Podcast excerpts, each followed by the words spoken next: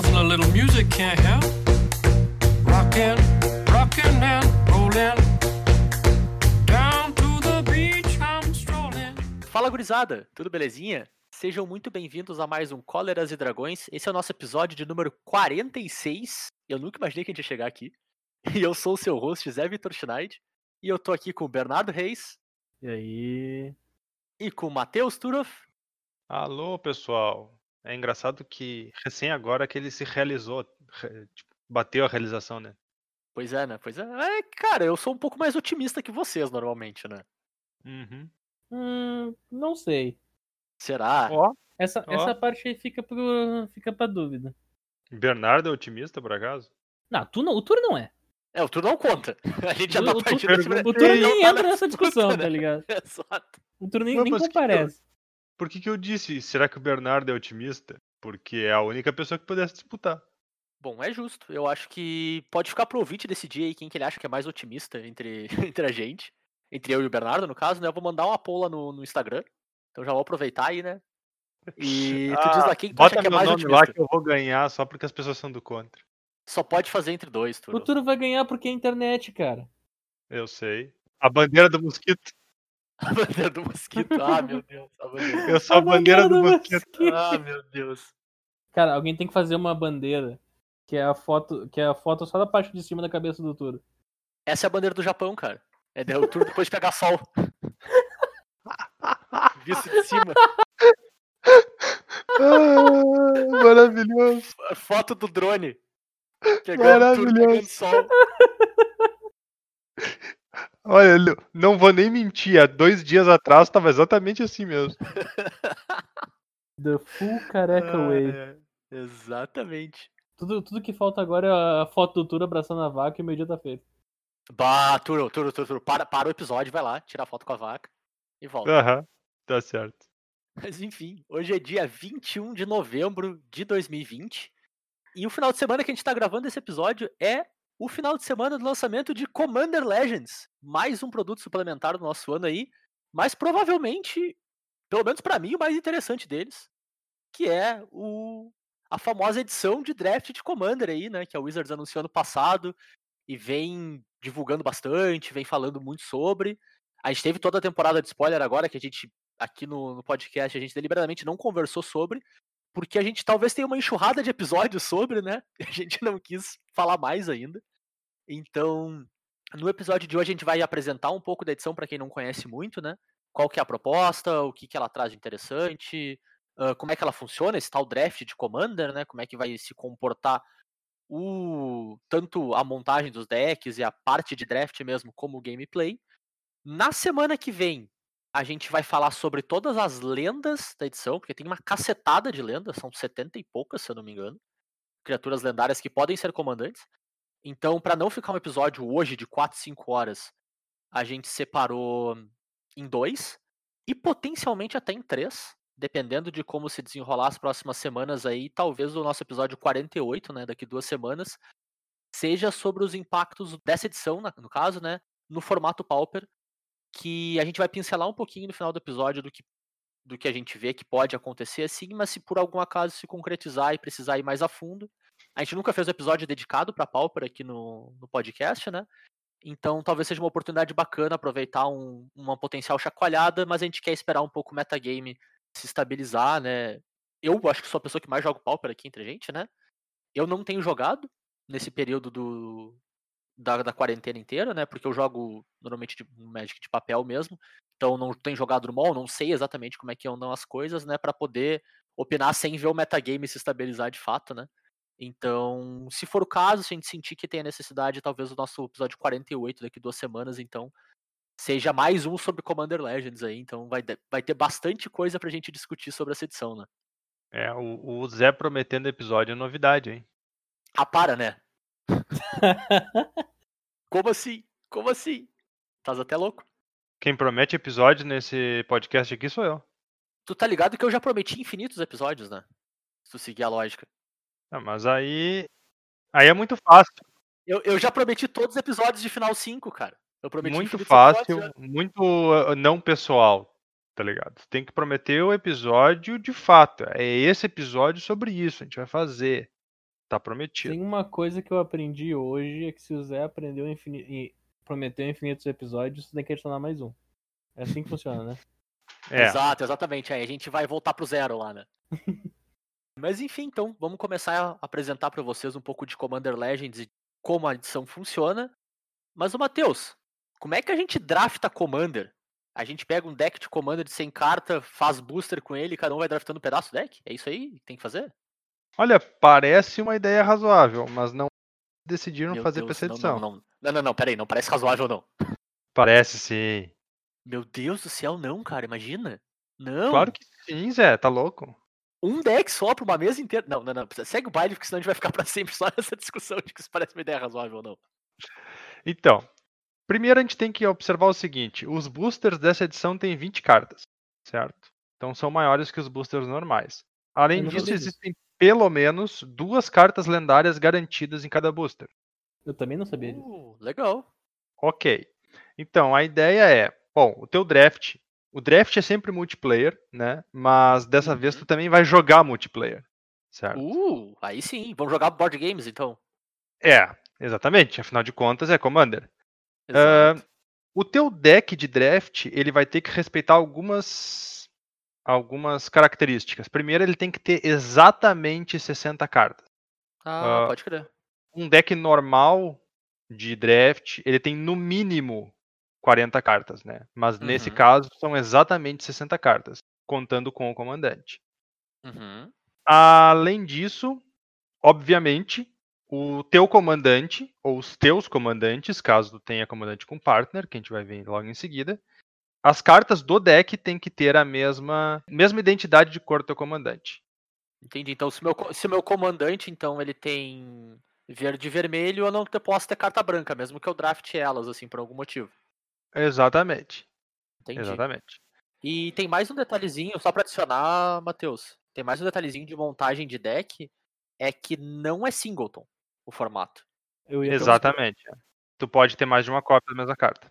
E por último, o draft vai acontecer da mesma forma que um draft normal aconteceria, com a única Uhum. exceção que tu faz dois picks por, por vez, em vez de fazer um pick só.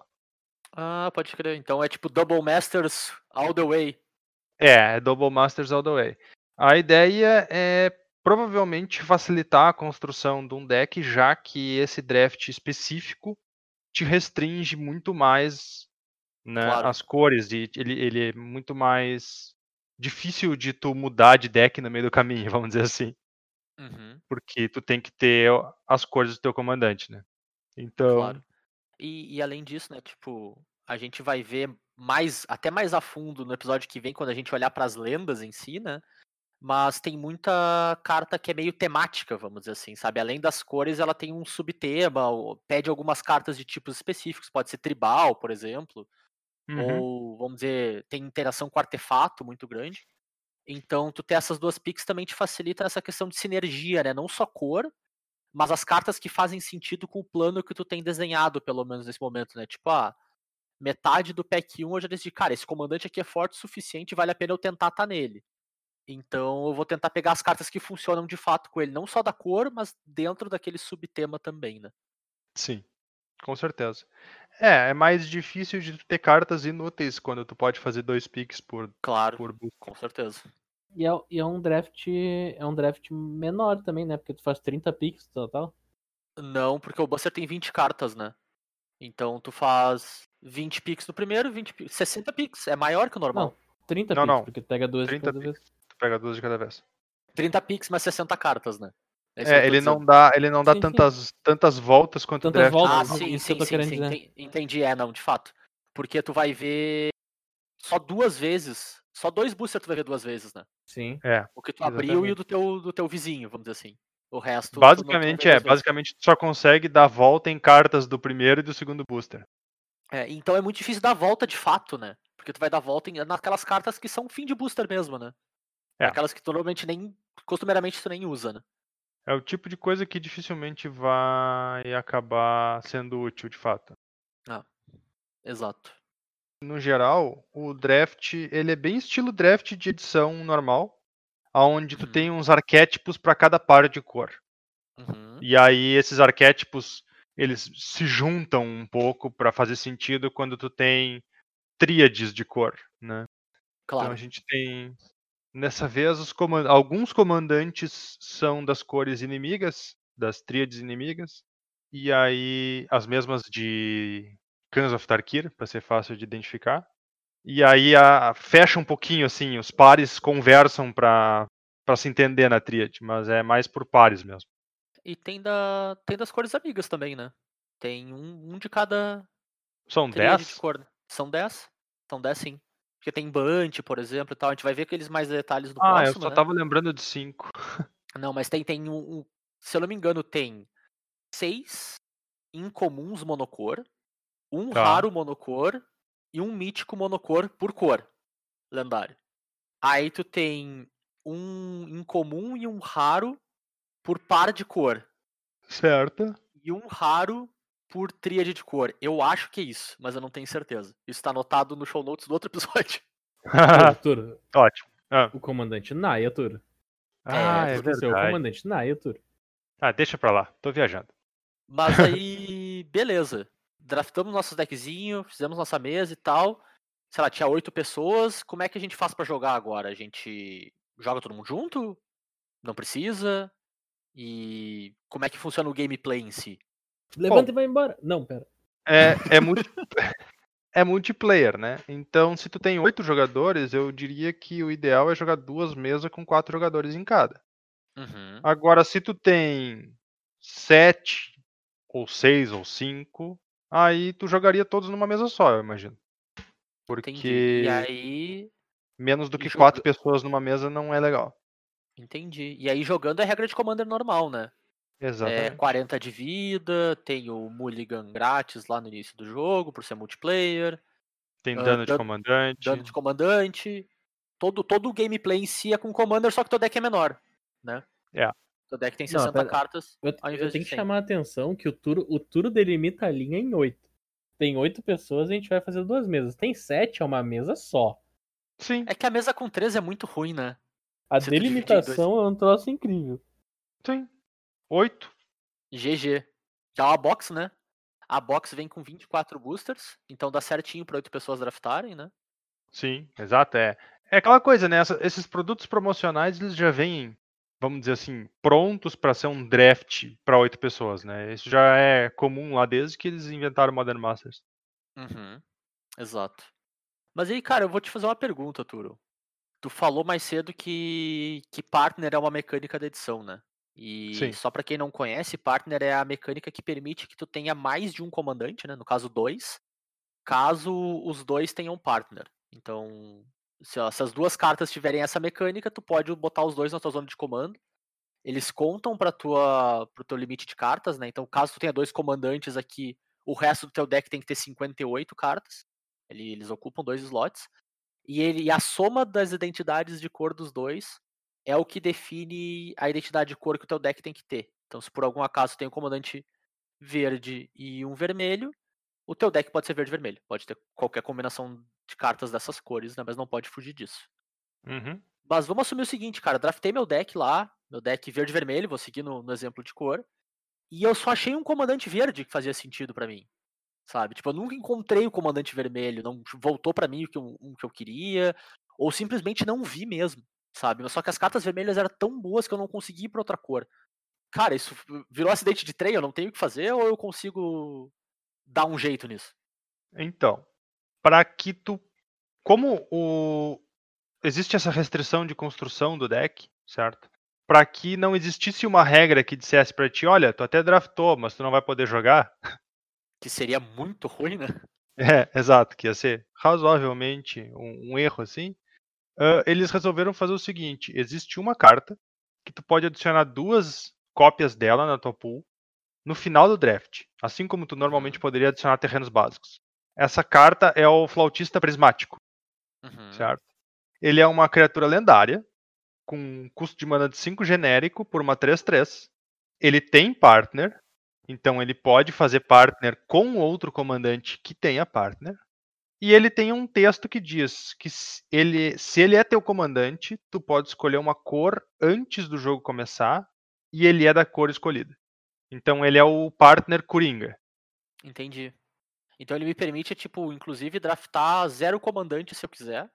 Sim. Montar um deck de duas cores usando dois deles. Provavelmente eu vou estar perdendo ao fazer isso, né? Perdendo valor. Porque meu Uhum. comandante, além de me dar a cor, não faz nada, né? Sim. Mas eu posso, então, tipo, é o, é o fail safe, né? A gente Exatamente. não recomenda que seja o teu plano fazer isso. Mas caso aconteça um, o teu draft descarrile totalmente, assim, tu tem uma válvula de escape, assim, né? É, é só pro cara não poder dizer, pô, mas eu nem deck tenho, não posso nem sentar pra jogar, vou ter que ir embora. É. Sim, com certeza. Aproveitar essa deixa que a gente já comentou um pouco sobre partner para a gente mover para as mecânicas, né? Eu vou arredondar a partner assim com, com alguns detalhes específicos da edição, que todos os partners dessa edição são partner mesmo, não são partner with, que é uma mecânica que a gente viu um tempo atrás, que permite fazer o pareamento só entre duas criaturas específicas, nesse caso não. São partners genéricos que podem fazer parceria com qualquer outra criatura com partner. Só que todos eles são monocor nessa edição, ao invés dos 10 que a gente conhecia lá de Commander 2016, se eu não me engano. Lá todos eram de duas cores, aqui todos são monocor. E tem vários deles, tem muitos deles. A gente vai ver todos eles em detalhe na, no próximo episódio. Mas o que importa é, por cor, tu tem oito deles. Seis incomuns, um raro e um mítico. Então tem uma densidade muito grande de partner, assim. Muita combinação que dá pra fazer. Tanto no draft quanto eventualmente depois, né? Fora dele, tiver interesse em montar um deck com, com par deles, tem muitas combinações aí pra fazer. Então, cara, é uma adição bem grande pra mecânica aí que é forte pra caramba, mas é, vamos dizer assim, era subrepresentada no volume de cartas que tu tinha pra usar, né? Agora Sim. tu explodiu o número de combinações possíveis, assim, ficou bem, bem mais aberto o teu leque, né? É, agora as escolhas de partner são deveras ah, numerosas. Sim. E, Bernardo, explica pra nós as demais mecânicas que a gente tem na, na edição. Pois bem, Zé. As demais mecânicas que a gente vai ter nessa edição se destaca então Encore, que é uma mecânica nova, 100% nova. Sim. Ela tem um efeito que ge- geralmente as criaturas com Encore elas têm algum efeito ou atacando ou entrando em campo, né? Ou morrendo. Por causa do, por causa do efeito dela. O que, que ela faz? Eu vou dar algum exemplo aqui, uma cartinha de 6 mana 6-6, Rakshasa Debaser. Quando ele ataca, tu coloca uma, a criatura alvo do cemitério jogador defensor em campo sob controle. Tipo, uma criatura 6 mana 6-6 que faz um efeito que ataca, faz um reanimate no ataque. Já parece bom. Uma, uma só do jogador defensor. E ele tem Claro. Encore, que é a habilidade nova. O que, que o Encore faz? O Encore custa mais mana do que tu consegue escrever na carta. No Hum. caso, o Encore aqui ele custa 6, 6 genérica e 2 preta. Ele custa 8 mana no total. O que, que o. Encore faz? Tu vai exilar essa carta do teu cemitério, ou seja, esse bicho, esse bicho está no teu cemitério. Uhum. Tu vai exilar ele, e para cada oponente tu vai criar um token, que é uma cópia desse, dessa carta, e ela ataca aquele oponente naquele turno. Nesse, Se possível. no- se possível. Ela, eles ganham um ímpeto, e tu sacrifica no- na próxima end step. Ele só pode fazer como sorcerer. Então, lembra muito aquela outra mecânica de Nerf, né? Sim. Tu paga um custo pra trazer a criatura de volta com ímpeto. Mas Só tu tá criando esteroidezão. tu tá fazendo uma cópia dela pra cada oponente que vai atacar aqueles oponentes naquele turno com ímpeto e na end step tu vai sacrificar elas. Uau, parece bem forte, né? Parece uma mecânica. Assim, é, é double valor das tuas É cartas, né? uma é uma ideia de mecânica bem forte que tá totalmente atrelada ao power level da carta que tem essa habilidade. Claro, com certeza. 100% ligada a isso. Show! Cara, parece uma boa edição. E a, e a melhor parte da mecânica, só pra adicionar, é que a tradução dela em português é bis. E não tem como tu ficar. Tu não tem como ficar brabo com alguém quando fizer uma criatura com bis contra ti, porque bis faz feliz, né, cara? Cara, eu. Não, deixa pra lá. A outra mecânica, então, que dessa vez não é nova, ela tá retornando, é a mecânica de Monarca. Quem lembra de dos drafts de Conspiracy, vai se Uhum. lembrar de Monarca. O, Grande o draft, Mon- inclusive. o Monarca, então, é uma coisa que um jogador é. Ele Uhum. é o Monarca. O Monarca, ele, no início da etapa final, ele compra uma carta. Para Ok. uma pessoa. Para um jogador pegar o Monarca de uma outra pessoa, normalmente é envolve combate, né? Quando, uma- quando um jogador sofre dano de combate e ele é o monarca, a pessoa que deu dano de combate nele vai pegar, vai virar o monarca. Uhum. Existem criaturas, daí, tipo, como é que surge o monarca, né? Porque tem- o monarca tem que surgir no jogo. As criaturas, então, cartas novas, inclusive printadas aqui, além de reprints, elas dizem o seguinte: quando entra em jogo, tu se torna monarca. Ou o jogador alvo se torna monarca. Então tem Uhum. que entrar uma criatura dessas em jogo e o monarca começa a existir. E, e daí, a partir desse momento, o monarca não sai até acabar o jogo. Não tem como se livrar do monarca. Entendeu? Uhum. A partir desse momento o monarca existe. Ele tem diversas cláusulazinhas engraçadas que é tipo, tá, o cara que era o monarca morreu. E agora como é que a gente faz? o monarca vai junto com ele? Não, o monarca continua até o final do jogo. O, o que acontece? Se o, se o cara que é o monarca morre no teu turno, tu vira o monarca. Por causa que era o teu turno. Mesmo que tu não tenha dado dano de combate nele. Mesmo que não tenha nada de dano de combate. Tipo, por combo de dano, por, sei lá, menos X, menos X, menos X de vida, qualquer coisa. Sim. Se é teu turno, tu vira o monarca. Se ele morreu no turno dele, normalmente porque ele quis, ah, o monarca passa pro próximo jo- pro- jogador que ia jogar depois dele, né? Passa Sim. pro Uhum. próximo na, na linha de turno. Pra virar, pra virar o monarca. O monarca não vai desaparecer. Passa pro O príncipe, exemplo, né? passa- o exemplo que eu vou dar pra, aqui pra vocês, então, uma cartinha nova, o Down- Downglade Raged. Quando ele entra em jogo, tu se torna um monarca, então é uma criatura 7 mana 8-8 que entra em jogo e a partir daquele momento tu é o monarca. E ele tem uma segunda habilidade que diz: enquanto você for monarca, permanentes que tu controla tem resistência à magia. É bem natural para algumas para as cartas de monarca ter alguma cláusula relacionada com o monarca ou não. Uhum. É, isso normalmente acontece com as cartas de, de raridade mais alta, inclusive, né? Queria só abrir aspas aqui que essa cartinha aqui, eu, eu separei ela pra exemplificar a mecânica, mas é uma das cartas que eu achei muito forte da edição.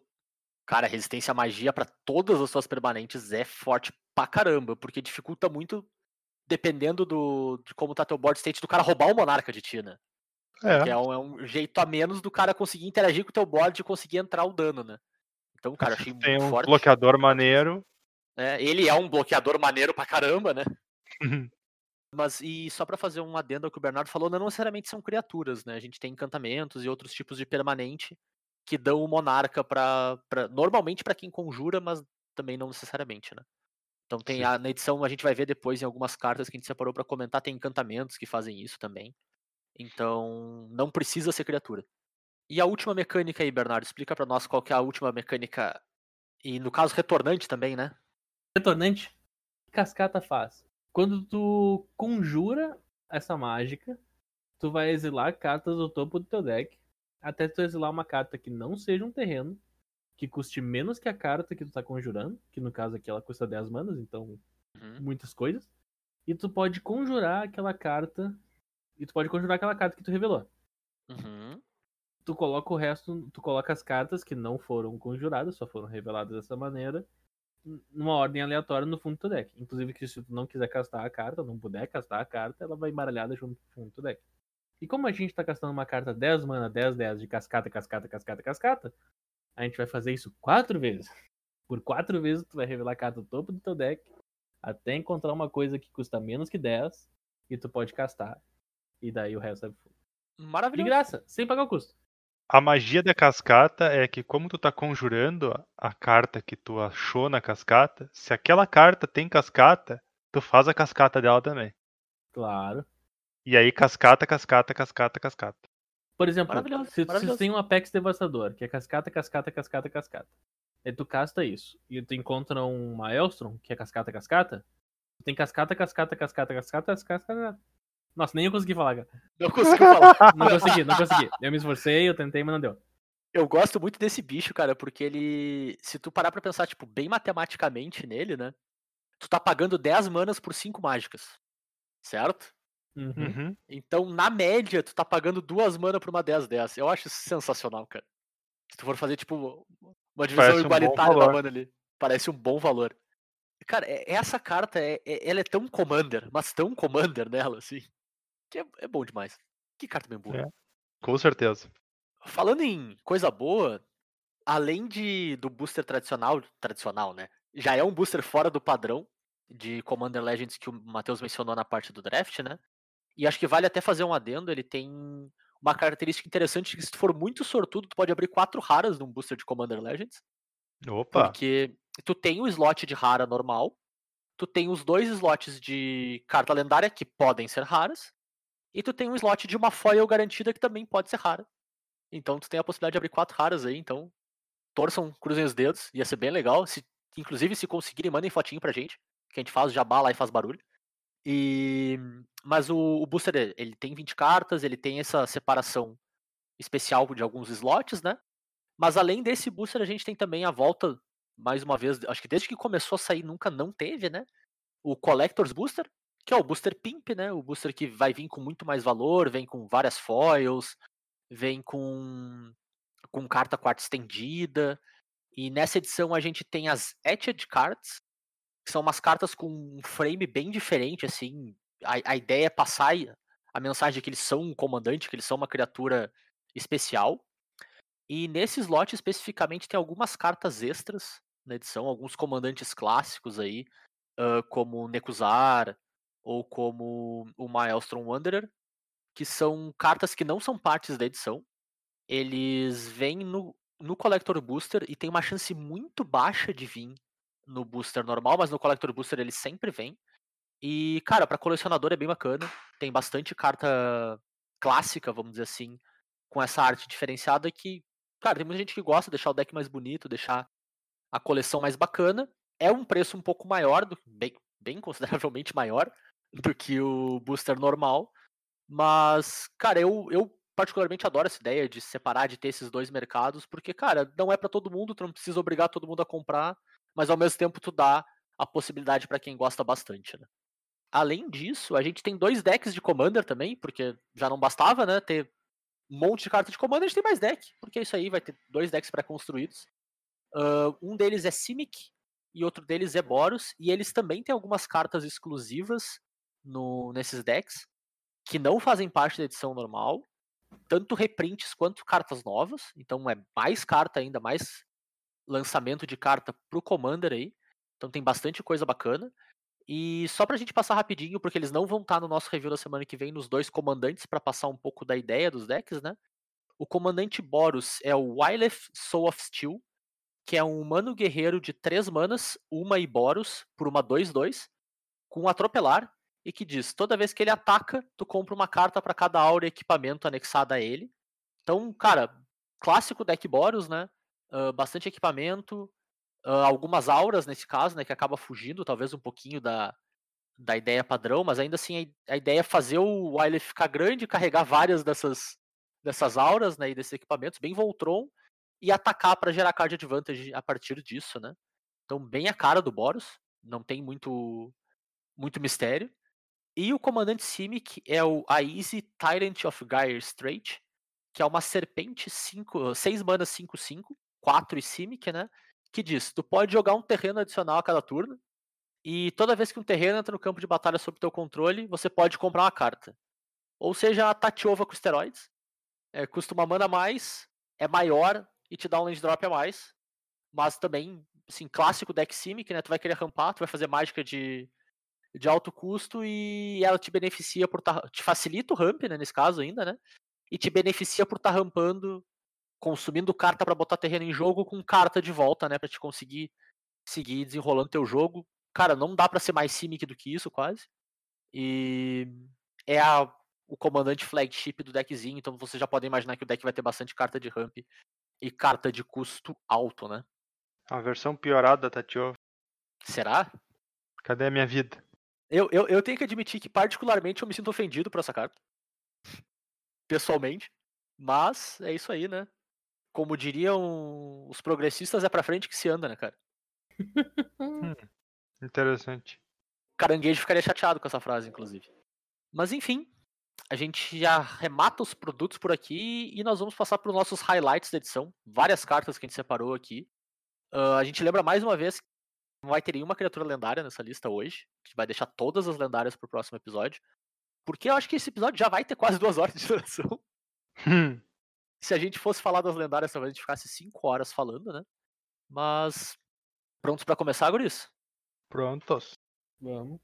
Então, como sempre, a gente vai indo por cor. Né? A gente começa do branco. Eu separei algumas cartinhas aqui. A primeira delas é a Vontade de Acroma, que é uma instantânea de 4 manas, 13 e uma branca, que diz o seguinte: escolha um. Se você controla um comandante quando tu conjura essa mágica, você pode escolher ambos. Primeira opção: criaturas que tu controla ganham voar, vigilância e golpe duplo até o final do turno. Hum, Segunda opção: criaturas que tu controla ganham vínculo com a vida, indestrutível e proteção contra todas as cores até o final do turno. Cara, eu achei essa cartinha muito interessante porque ela é extremamente versátil. Ela pode ser tanto uma win con quanto uma proteção contra um board wipe ou contra algum tipo de, de spot removal. Bem versátil no tipo de deck que tu pode usar, certo? Tu pode usá-la num deck que vai espalhar pelo board, nem se preocupa tanto com o comandante assim, para ganhar um jogo, tipo um deck de token, por exemplo, e que também se preocupa bastante com o lado de, de se proteger de board wipe. Quanto tu pode usá-la num deck bem Voltron, só para conseguir dar um, a última cartada, vamos dizer assim, em cima do teu oponente e ou proteger o teu o teu Voltron, né? E nesse caso ainda é bem mais provável que tu tenha a possibilidade de conseguir usar os dois efeitos, né?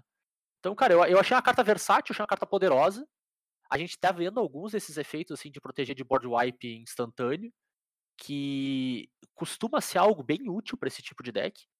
E enfim, eu acho que é uma carta que encaixa em bastante deck, é uma carta fácil de conjurar e com bastante upside, assim, sabe? Eu achei bem, bem forte mesmo. É uma carta muito boa, né? Porque se tu tem teu comandante na mesa, qualquer bichinho 2-2, 3-3 já representa uma quantidade enorme de dano no oponente e Sim. vida pra ti ainda.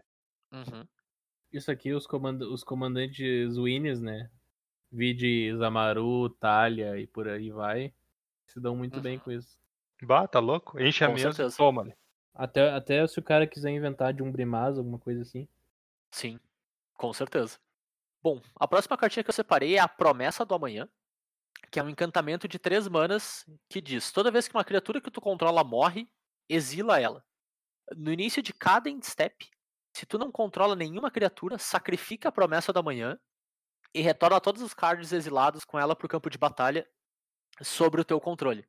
Cara, eu achei, mais uma vez, mais uma carta bem forte, uma carta que, que te permite gerar um certo pseudo card advantage no branco, que tem sido um caminho que a gente vê que não tá tendo muita facilidade, mas que a Wizards está trabalhando para melhorar, parece assim, sabe?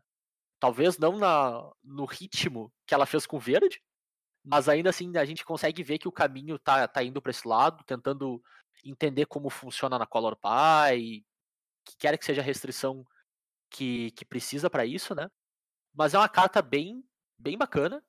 Uh, mais uma vez te protege de board wipe, de certo modo, né? Pouco pior quando o teu deck for de tokens nesse caso, mas ainda assim te, te protege, né? Só fiquem de olho no combo com o Titã do Sol e divirtam-se fazendo isso aqui várias e várias e várias vezes pro jogo. É, é interessante que ele tem uma pequena cláusula de proteção contra o combo, que é ele só dispara no início da etapa final, né? Então é uma vez por turno. Claro, claro. Eu digo mais no sentido, tipo, teu oponente limpa tua mesa, volta teu Titã do Sol, teu Titã do Sol volta Promise of Tomorrow, então tu tem a Ah, proteção de sim. novo. Não é combo no sentido de fazer um tipo de loop, não, pelo menos não instantâneo, né? Mas é Uhum. uma proteção constante que tu tem pro teu board, que é bem bacana, assim, os dois funcionam super bem juntos. Eu ia comentar um negócio da Color Pie, o pessoal diz que o preto é a junção de todas as cores, né? Isso é porque o cara claramente não tá jogando Magic e nunca jogou de verde. Exatamente. Porque verde atualmente é a junção de todas as cores. é, é. E chegou lá bem rápido, mas enfim. Mais rápido do que devia. Então, seguindo no branco, eu tenho uma cartinha branca aqui, que é o, o Archon da Coroação. É uma 6 mana 5-5 voar, que quando ele entra em jogo, tu te torna monarca. E enquanto tu for monarca, dano não faz tu perder vida. Interessante. Então, cara, eu achei muito interessante porque tu ainda tomou o dano, então tu ainda perde o monarca, certo? Ah, às vezes o que acontece? Tu tem uma board razoávelzinha, tu vira o monarca, o oponente se vê obrigado a te atacar com tudo pra garantir que alguma coisa passa, vamos dizer assim. Certo? Claro. Então, esse bicho te protege dessa cláusula. Além disso, uma 5-5 voar facilmente rouba o monarca de volta. Uhum. Então, é bacana porque tu pode abrir mão do monarca com mais facilidade, porque tu não vai estar tomando dano. Tu já comprou a tua carta do turno. O oponente que rouba o monarca de ti se torna um alvo prioritário para outras pessoas. E na- quando voltar para ti, facilmente tu consegue.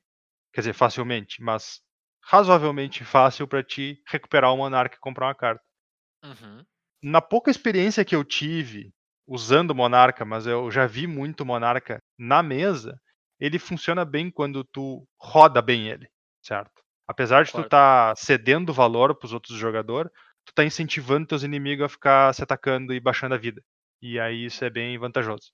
Concordo. E eu acho curioso, cara, que muitas vezes ah, que eu joguei com Monarca, assim, eu acho que eu botei mecanismo de colocar Monarca no jogo em decks poucas vezes, assim. Mas várias vezes o Monarca dá uma rodada na mesa e para em alguém que não era o dono original, mas por algum motivo calhou dele ter um deck que sustenta super bem, sabe? Sim, acontece. Isso acontece com muita frequência, é bem curioso, assim. E normalmente não é a pessoa que colocou o Monarca no jogo. Que acontece Pois é, isso. quando o cara vai jogar de monarca, ele tem que se preocupar em ou nunca perder o monarca, que eu sempre acho mais difícil, mas recuperar o monarca. Falando em Monarca, Turo, qual que é a tua próxima carta branca aí?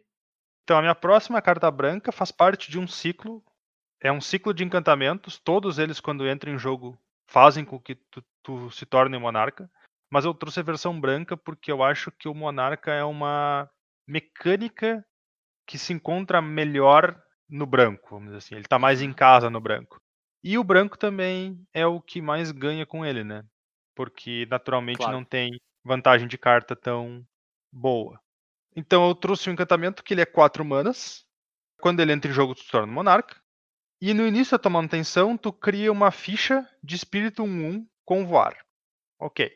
Só que se tu é um monarca, tu, ao invés disso, cria um anjo 4-4 voar. Então Uau. esse aqui te premia se tu conseguir manter o monarca contigo, certo? Porque Uhum. afinal de contas tu vai estar fazendo os anjos 4-4 voar, que são parrudo. Mas se tu perde o monarca, ele te dá criaturinhas 1-1 voar para recuperar o monarca. Claro. Então eu acho que casou muito bem na carta a- as habilidades dela. É, e é bacana que, tipo, facilmente tu consegue ver um cenário onde o cara é monarca por uns dois ou três turnos e por causa dos anjos ele não perde mais. É, Porque os anjos são sim. um ótimo mecanismo de garantir que tu vai seguir sendo monarca nesse sentido, né?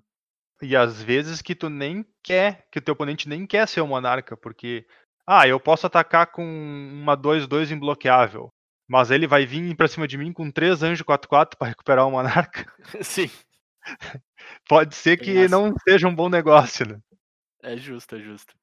Concordo contigo, cara, na questão. Acho que o, que o branco é a cor que mais precisa e que provavelmente é a que melhor funciona com o monarca, assim. Ele tem uma facilidade de tanto colocar volume de atacante pequeno pra roubar de volta e por consequência volume de bloqueador pequeno pra se defender, assim. Acho que funciona bem, cara. É, um- é uma boa adição ver mais cartas com monarca poderosas pro branco, assim. Acho que pode ajudar bastante com essa questão de card advantage no commander, né, que é onde o branco mais peca. É, até porque se a gente tá usando o branco, a gente tem que lembrar da principal carta de monarca. que Continua sendo a rainha marchesa, que longo seja seu Uhum. reinado. Que, que é uma das principais cartas de monarca, né, cara? É o comandante de monarca, É o, né? é o comandante de monarca. E então, tipo, se tu tá usando branco com cartas de monarca, a marchesa é uma comandante que se encaixa muito bem pra dar a característica do teu deck. E, e ela tá sim, é disponível em legal. versão promo nessa, Nessa edição, né? nessa edição, né? É uma das poucas que eu gostei que combinou aquele estilo de arte com ela, sabe? Porque parece um bagulho meio real, Sim, assim. ficou muito estiloso, cara. O Ficou. douradão, assim, nossa, ficou É. muito. Ficou legal mesmo. Cara, e falando de card advantage no branco, essa aqui talvez seja a minha carta favorita do branco da edição. Pode não ser a mais forte, mas é exatamente o tipo de design que eu gosto pro branco conseguir gerar valor e equilibrar o board state, né? Que é o Keeper of the Accord. É um humano soldado de 4 manas, 13 e uma branca por uma 3-4, que tem duas habilidades. A primeira delas é, no início da end step de cada oponente, se aquele jogador controla mais criaturas que você, crie uma ficha de soldado 1-1. Então, tipo, consegue te equilibrar o board e consegue fazer com que tu tenha criaturas, mesmo que pequenas, que te permitam disputar o board state com teus oponentes, né? Mas a segunda habilidade, para mim, é a mais relevante delas, que triga no mesmo momento, né, no final do turno de cada oponente. Se aquele jogador controla mais terrenos que você, você pode procurar no seu deck por uma planície básica e colocá-la no campo de batalha virado. Então embaralhar o seu deck. E isso, cara, isso aqui é muito bom. Talvez não trigue o tempo inteiro. Talvez não dure pro jogo inteiro tu vai estar tá fazendo isso. Mas eu consigo facilmente ver tu baixando ele no quarto turno, ou talvez no terceiro, se tu fez uma pedra de mana, alguma coisa assim. E voltar pro teu próximo turno e tu tá tipo com oito mana. Porque os outros decks estão rampando de fato, sabe? E só aí ele já se pagou.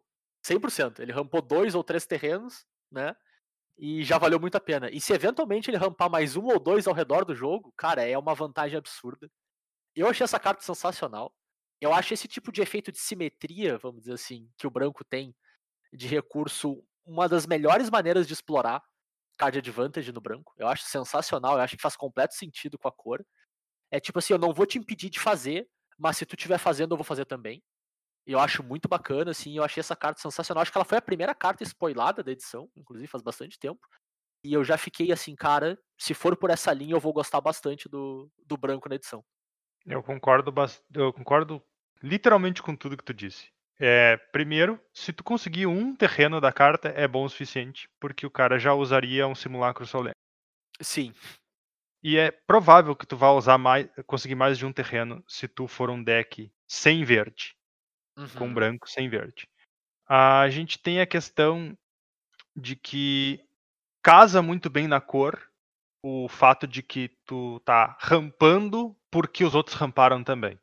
Então, uhum. ela, ela é Exatamente. boa, ela tem um efeito forte, ela é uma carta que era necessária como opção pro branco, e ainda assim ela combina com a ideia da cor branca.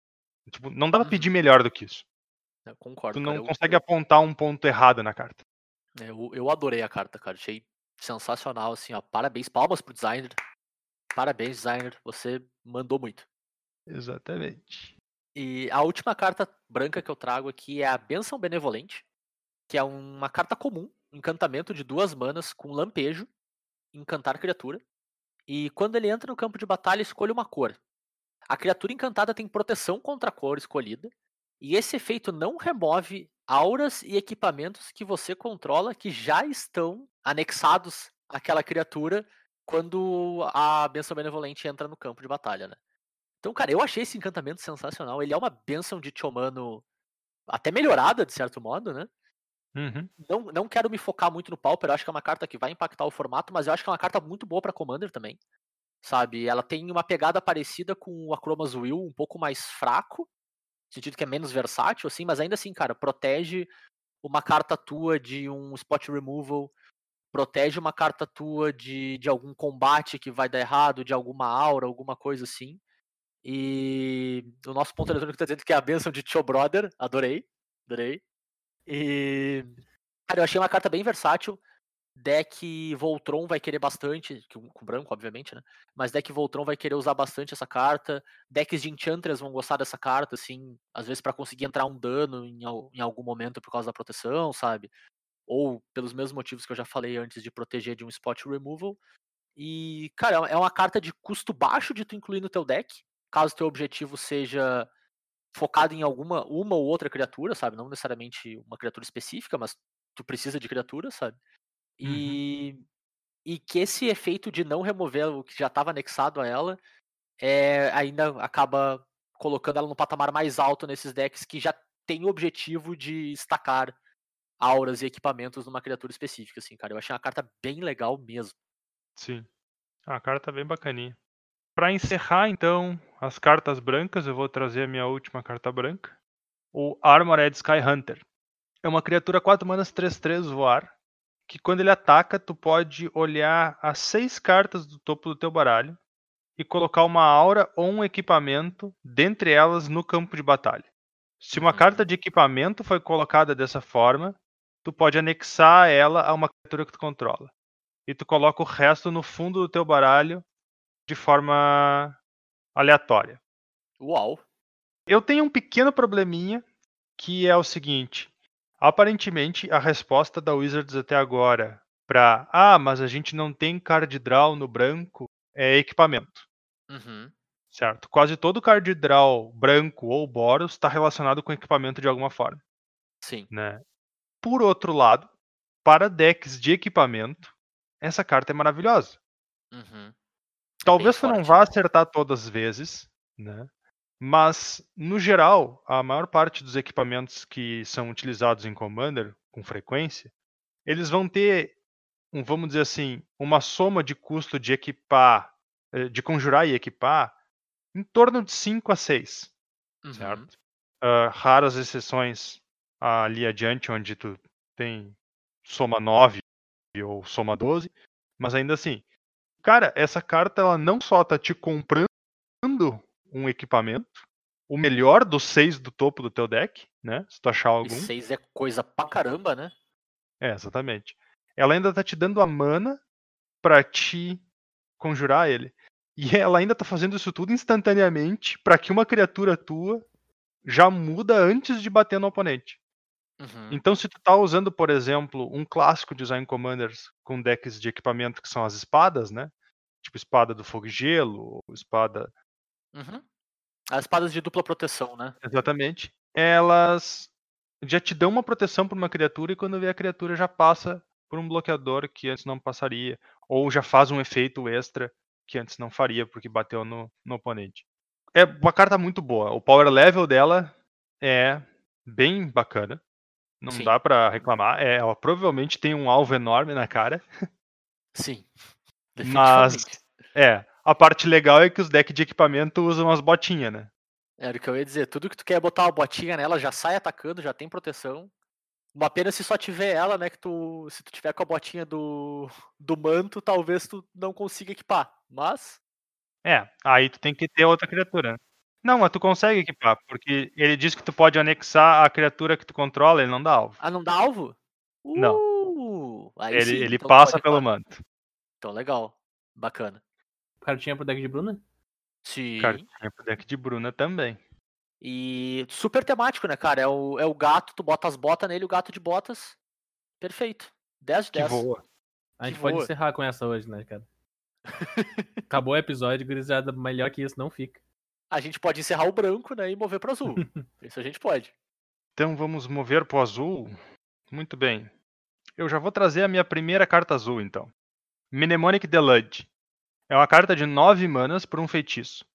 Ele é mítico e diz o seguinte: exile a carta instantânea ou feitiço de um cemitério. Não precisa ser do teu cemitério. Uhum. Copie aquela carta três vezes. Tu pode conjurar as cópias sem pagar o custo de mana. E aí tu exila Mnemonic Deluge. Uhum. Cara, Cara, eu trouxe essa cara. carta aqui. Ah, Deixa, eu eu posso ler a carta de verdade? fala. Pode. Tá. Eu sei Nove vai manas. Você Aham. não vai pagar essas manas. Jogue três turnos extra. Aham. Exile Mnemonic Deluge. Deu, pode continuar. Essa é a carta. é, é, na verdade ela é azul, azul, azul, né? É. Azul, azul, azul, jogue três turnos extra e exile. Justamente, eu trouxe essa carta aqui primeiro porque eu queria fazer uma reclamação. Isso aqui é, é o design mais preguiçoso, talvez, da edição inteira. Uh, será? Isso aqui é design preguiçoso a fuzel. Pode não ser o mais da edição inteira, mas é muito Beleza. preguiçoso. É preguiçoso pra caramba. Segundo, como o Bernardo já disse, todo mundo sabe que essa carta serve para jogar turno extra. Uhum. Quando você estiver jogando turnos extras com essa carta, você não está fazendo nada de novo, mesmo que seja a primeira vez que você esteja conjurando ela. Então todo mundo vai olhar pra ti com aquela mesma cara de de novo isso, mesmo que Sim. não tenha sido de novo. Aí tu não pode reclamar. Bom, isso eu concordo. Se, se esse é o motivo dessa carta tá aqui, eu tô 100% a favor dela tá aqui. É. 10 de 10. Shame. Shame. Shame. Shame. Ah, meu Deus. Shame. Gurizada, joguem o mínimo de turnos extras necessário. É. Só pra acelerar, eu já vou trazer a minha próxima carta azul, que é bem simples. É Mana Drain. E eu trouxe Mana Drain Yes! Yes! porque Mana Drain é um ótimo reprint. Simples assim. Ponto. Ela é mítica, é difícil de achar, mas é é o booster de ouro Vamos dizer assim, né? Tu abre o Mana Drain não tem como ficar chateado. Ela é o pacote completo, né, cara? Mítica, difícil de achar. Cara, difícil de pagar. Exatamente. E pra quem não conhece, né, Mana Drain, azul azul, instantânea, anula mágica alvo no início da tua próxima main phase. Tu adiciona uma quantidade de mana incolor igual ao custo de mana convertido, ou seja, o counter spell que te dá mana de volta ainda. Também conhecido como, se você está jogando com um jogador de azul e ele diz, vou passar pra minha segunda fase principal e daí ele começa a conjurar mágicas, ele tem uma mana drain. Justo. Justíssimo. Então é isso. Baita reprint, bom pra caramba. Boa sorte, gurizada. Espero que vocês abram, espero que eu abra também. Todos esperam. Bom, a minha cartinha azul, eu trouxe só uma azul. Sakashimas Proteger. É uma criatura shapeshifter de 6 manas por uma 3-1 com lampejo. Aí tu fica, ué, tá faltando coisa. Porque 6 manas pra 3-1 lampejo, falta coisa. Mas ela tem uma linha de texto muito bacana que o Bernardo já explicou pra gente como é que funciona antes, que é cascata. Então, 6 manas 3-1 vem com uma cartinha de brinde com lampejo, que é bem bacana porque te permite conjurar cartas que não necessariamente teriam lampejo com lampejo, dependendo do que, do que tu conseguir encontrar ali, né? Então é sempre um, um jeito de tu tentar burlar a regra do jogo, né? De certo modo.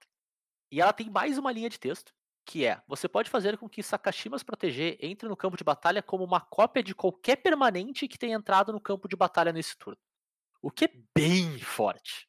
Bem forte mesmo. A gente sabe que clone é bem bacana, mesmo um clone situacional, que é esse caso, né? Tu não pode copiar uma coisa que tá na mesa há mais tempo. E ela tem dois fail safes, né? Que o primeiro é, ela te dá uma outra carta de brinde. Então, tipo, mesmo que tu não consiga copiar algo que seja muito bom, tu já tá fazendo um 2 para 1. E potencialmente ela pode te dar um alvo de cópia melhor que a melhor opção disponível até então.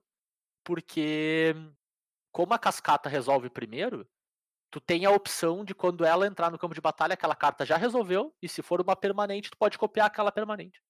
Então, cara, é uma carta que eu achei com power level bem interessante. Ela é boa, mas não é puxada para um clone instantâneo, sabe?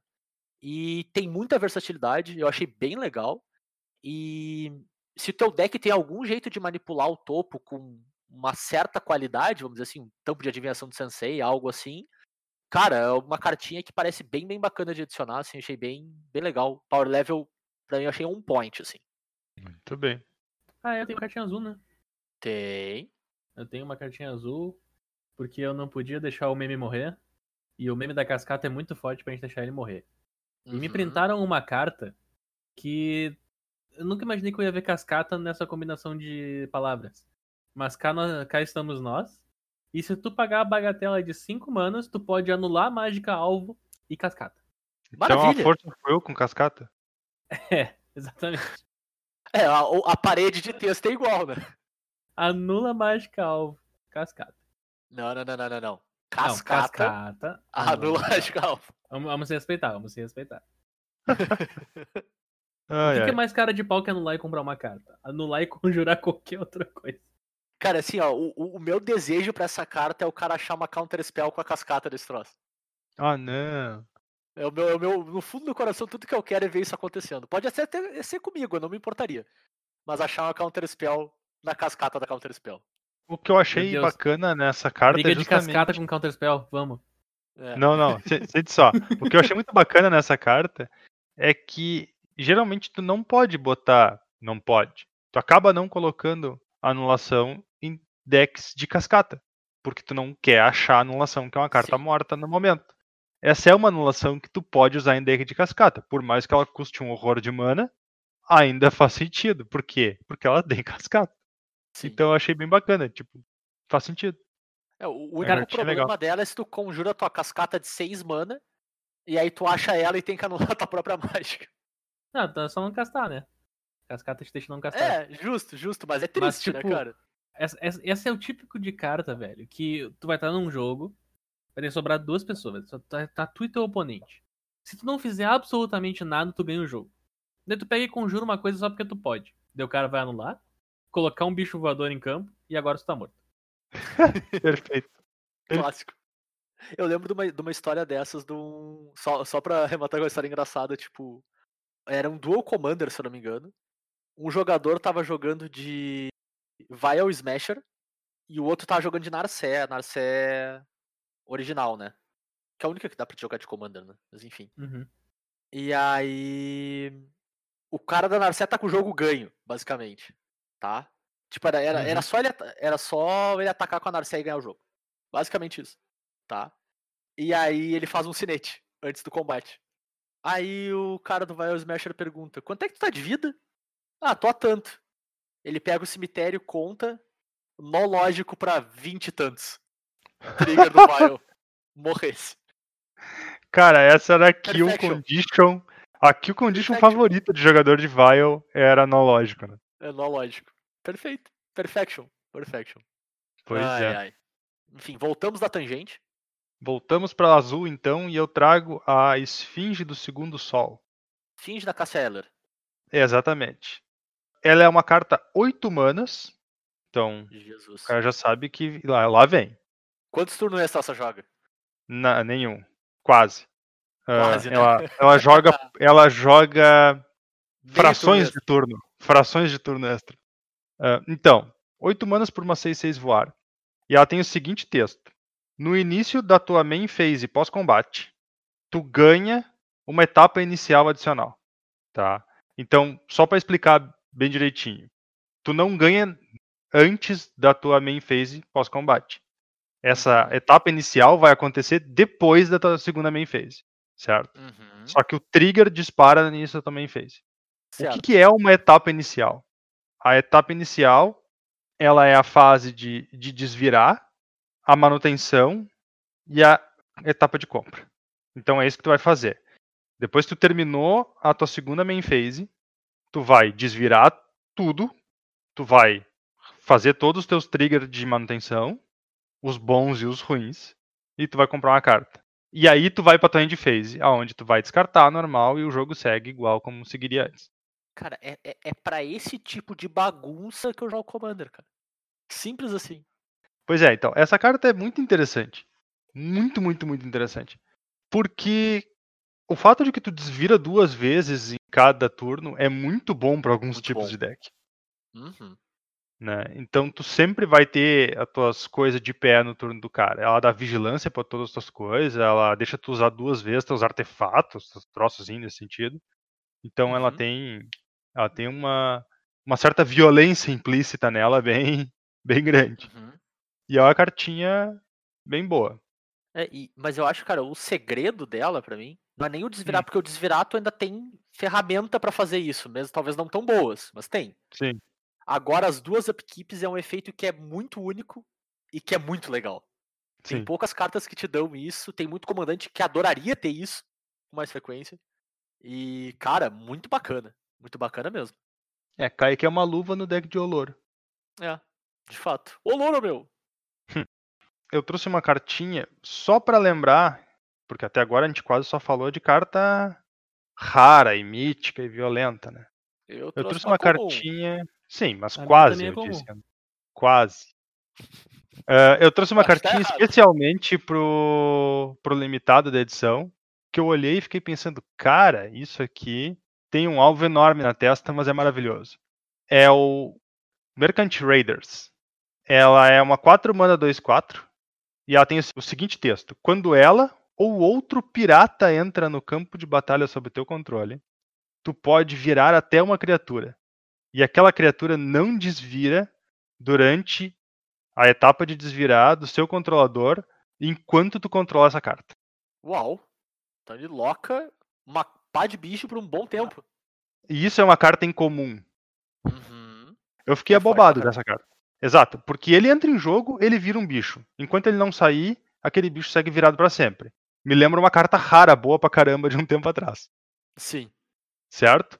E aí, tu faz os outros pirata, e podem ser token, pode ser qualquer coisinha, pode ser os pirata mais idiota da face da terra. E tu fica virando os bichos. Se os outros pirata morrer, não tem problema nenhum. Esse carinha aqui, enquanto ele tá vivo, os bichos estão congelados. Uau. Bom mesmo, hein? Bem bacana. Pois é, me chamou bastante atenção. Eu achei uma carta bem boa, uma violência. Bom, de fato, não dá pra dizer que não. Movendo do azul, vamos pro preto. Tudo, tu quer começar o preto aí também? Podemos começar o preto aqui também. Então eu vou começar o preto com uma cartinha que eu trouxe por um motivo muito específico. É o Nightshade Harvester. é uma 4 mana 2-2, certo? O texto dele diz o seguinte: quando um terreno entra no campo de batalha sob o controle de um oponente, aquele jogador perde um de vida e tu coloca um marcador mais um mais um em Nightshade Harvester. Por que, que eu trouxe essa carta? Essa carta, ela, para mim, ela é um indicativo bem interessante de que o pessoal da Wizards começou a prestar atenção num abre aspas problema de Commander. Uhum. Que é ramp, né? É, Muito exato. ramp. Pois é, mas não qualquer ramp, ramp de terreno. Terreno, sim.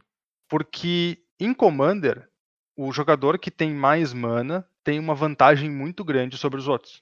Porque a gente Uhum. geralmente faz cartas com um custo de mana muito alto, ou a gente tem efeitos que aproveitam muito bem as manas. Né? Uhum. Só que quando tu tá rampando com artefato, tu te expõe à remoção de artefato, certo? Muitas vezes a remoção de artefato vai ser global, limpa todos os artefatos da mesa e ponto. E aí tu volta 3, 4, 5 turnos atrás, né? Uhum. E vamos dizer assim, por uma boa prática, uma questão de boa vizinhança, terrenos normalmente não são destruídos em Commander, certo? A Uhum. gente tem efeitos de destruir terreno pontualmente para se livrar de terrenos que têm efeitos específicos, mas cartas como Armageddon, por exemplo, não são muito bem vistas em Commander. Claro. O que faz todo sentido, porque elas atrasam muito o jogo. Né? Só que o que isso cria? Cria uma situação onde o cara que está rampando com cartas geralmente verdes, né? E buscando terrenos para botar em jogo, ele tem a vantagem de estar rampando sem se expor ao problema de, Global, vamos dizer assim. né? É, exato, de ser. Exato, de, de- de ter o seu ramp destruído. Então, além disso, como se não bastasse essa, essa característica, ultimamente o pessoal da Wizards anda lançando bastante cartas que fazem com que as pessoas criem decks de terreno. Né? Quando eu comecei a jogar Commander, não existia muito bem o conceito de, ah, eu vou fazer um deck de terrenos. Uhum. Hoje em dia, uma boa parte dos jogadores ou joga numa mesa que tem um deck de terrenos ou tem um deck de terreno, Sim. certo? E aí, eu acho que essa carta aqui ela é interessante porque ela faz o seguinte, ela olha para essa questão e ela começa a pensar assim, ó, como é que a gente atrapalha esses caras que estão tendo uma vantagem, abre aspas, injusta, Uhum. certo? Sim. Então, eu gostei bastante, ela chama atenção para isso. Pode não ser a solução correta ainda, porque eu não acho que ela seja grandes coisas de power level, apesar de que ela fica uma 6-6 rapidinho. Sim, definitivamente. Até porque não é só terreno extra, né? Qualquer terreno, então ela tá sempre crescendo. Sim, e Fatland também ativa duas vezes ela. Claro. Mas eu achei bacana. Só pra dar um data point bacana no que tu falou da questão de ter deck de, de terreno, né? Uhum. O pessoal do Command Zone, se eu não me engano, fez uma, uma enquete no Twitter um tempo atrás sobre isso. E, cara, se eu não me engano, era na casa de 70% a 80% do, dos jogadores tinham um deck de landfall. Das pessoas que responderam, claro, né? Um, é um grupo reduzido, é todo mundo que respondeu, respondeu a survey, mas é talvez seja o maior produtor de conteúdo de Commander, né? Sim, em todo mundo. Então, cara, é um, é um, é um indicativo razoável de que existem muitas opções de comandante e tem muita carta saindo pra esse tipo de formato, pra esse tipo de forma de deck, né? Vamos dizer assim. Uhum. E tem que estar de olho mesmo. Eu acho que é um. Eu jogo com bastante deck de terreno e eu sei que, tipo, tem vezes que simplesmente ninguém interage com aquilo. E quando tu começa a fazer as tuas mágicas de fato, tu já tá tão na frente em mana que não importa o que os outros estão fazendo direito. exato. Se vou dar só aquele foco final no, no que o Turo falou, terrenos normalmente não são alvo de coisas, então usem Strip Mine, usem Wasteland se possível, destruam o cofre do amiguinho, destruam o Urborg do cofre do amiguinho, ou não baixe o Urborg se o amiguinho tem cofre também, né? Pode funcionar. É justo. E assim, cara, não precisa ser essas remoções. Às, às vezes essas cartas são mais caras, né? Cara, usa Ghost Quarter. Usa Tectonic Edge, se for o caso, sabe? Se é pra ter um ou outro pontual pra remover esses terrenos problema. Porque é sempre importante ter um ou dois efeitos desses nos decks, assim. Desde que, Sim. claro, isso não comprometa demais a tua base de mana, né? Porque, sei lá, tu tá jogando de Five Color, talvez não Tá, dê mesmo. tá ligado que esse carinha em específico, ele é o único que vai. Ele é uma das poucas recompensas que o cara tem do, da nova destruição de terreno, né? Tu destrói Sim. o terreno e todos os outros jogadores buscam um. Aham, Sim. é verdade. Exato. Bom, próxima cartinha preta aí, Tudo. Então, a minha próxima cartinha preta é tipo Mana Drain, só que é Vampiric Tutor. De novo, uma carta muito boa, de novo uma carta mítica, de novo uma carta que vale uma grana legal, de novo o ticket de ouro abrindo booster. E um baita reprint. Boa sorte, gurizada. Espero que vocês abram. Espero abrir também. Todos querem. Bom, eu trouxe uma cartinha preta também pra lista aqui. O Turo trouxe antes a, a corte branca e eu vou trazer a corte preta, que é a Court of Ambition. Também encantamento, também quatro manas, duas e duas pretas. Que também diz quando entra no campo de batalha você se torna um monarca. E também tem um efeito no início da tua upkeep, que é no início da tua upkeep, cada oponente perde 3 de vida, ao menos que ele descarte uma carta. Se você é o monarca, ao invés disso, aquele oponente perde 6 de vida, a menos que descarte duas cartas. Eu achei uma carta legal, porque ela é uma carta que coloca o monarca no jogo, mas ela não te ajuda em termos de board a manter. Então não é um monarca fácil de manter, mas a recompensa de ter ele é muito alta. Sim. Duas cartas é muita coisa por oponente, cara. Potencialmente é um 6 para 1 por turno, sabe? O que é muita coisa. E, e muito deck preto, cara, nos mais diversos comandantes aí, tá interessado em tanto fazer os oponentes descartar carta por, sei lá, waste not da vida e, e coisas do gênero, quanto perder vida, sabe? É, é trigger de muita coisa em deck preto. Eu achei uma carta bem versátil, apesar de ser um monarca bem difícil de manter. O preto talvez não seja a melhor cor no Commander para manter. Então eu achei um. Cara, como a a própria carta tem um monte de espinho na arte, sabe? É alto risco, alta recompensa, sabe? Eu achei legal, achei bacana o desenho do monarca da, da corte preta. Achei bacana com a identidade da cor preto e, cara, eu acho que vai ser uma carta difícil de usar, mas quando ela funcionar, ela vai. Cara, o power level tá no talo, assim. Olha, eu, eu vou te dizer que eu tinha, olhando pra edição, assim, nenhuma carta da edição me chamou a atenção, dizendo, pô, eu quero montar esse comandante aqui. Mas agora, olhando pra essa carta que tu mencionou, Zé, me deu vontade de montar um comandante só por causa dessa carta. Hum, Hum. Qual O, comandante? o, o Nat. O Nat? O Nat. Exatamente. O Nat. Porque, como tu faz tokens 1 pros oponentes descartando carta, tu pega o teu monarca de volta, cara. Claro, faz Sim. completo sentido. Combina muito bem. Outro aspecto interessante é que se tu tá jogando com um deck preto focado em limpar a mesa ou atrapalhar os teus oponentes de ter criatura de qualquer forma, Uhum. certo? Cara, isso aqui mata os loucos assim, ó. Rápido, né? Pá. Ah, rápido. Então eu lembro que o pessoal jogava com um deck chato de Mogs, que travava o cara com todo tipo de encantamento de stacks, Sim. e essa Esse é carta perfeito, funciona né? muito bem no deck. Exato. perfeito Termina mesmo. o jogo em, em dois toques. Com certeza. Bom, eu tenho mais duas cartinhas pretas. Uma delas eu nem entendi por que, que o Zé não trouxe, mas eu trouxe no lugar dele, já que ele não trouxe. Então, cara, eu, eu fiquei com receio de trazer elfo, porque Hum. se eu trago um, eu trago seis. Ah, entendi. aí- Tu não tem moderação. Eu não, não sei, não sei brincar. Bom, então, é o Elvish Dreadlord, que é um Lorde élfico. Só que é Do um Lorde preto. Hã? É o, é o Lorde do Reg, né? Exato, só que é. Bom, então 5 mana 3-3 por uma criatura que é um elfo zumbi com Death Touch. E ele tem o seguinte efeito: quando ele morre, cartas que não são elfos ganham menos 3, menos 3 da final do turno. No caso, cartas criaturas, né? Ele é o Lorde Reverso, né? Em vez de aumentar os seus bichos, ele diminui dos outros. A matemática Exatamente. segue a mesma, mas Mas funciona. funciona. Isso já provavelmente ia ser uma semi-cólera unilateral, tá? Uhum. E eu acho que era capaz de ser bom o suficiente. Ainda mais se tu conseguisse controlar quando ele morre. Com no certeza. entanto, ele ainda tem bis. Porque faz feliz, né, cara? Que coisa bem É. boa. Então, por 7 manas, tu pode trazer uma cópia dele para cada oponente que tu controla. E essas Uhum. cópias vão morrer sozinhas no final do turno. Quer esses oponentes queiram, quer não. Então, cara, ele é tipo uma cólera num deck de elfo, unilateral, com um flashback. É, duas vezes, exato. Sendo que É. a segunda cólera é provavelmente um menos 9, menos 9. Então é cólera cólera mesmo, né?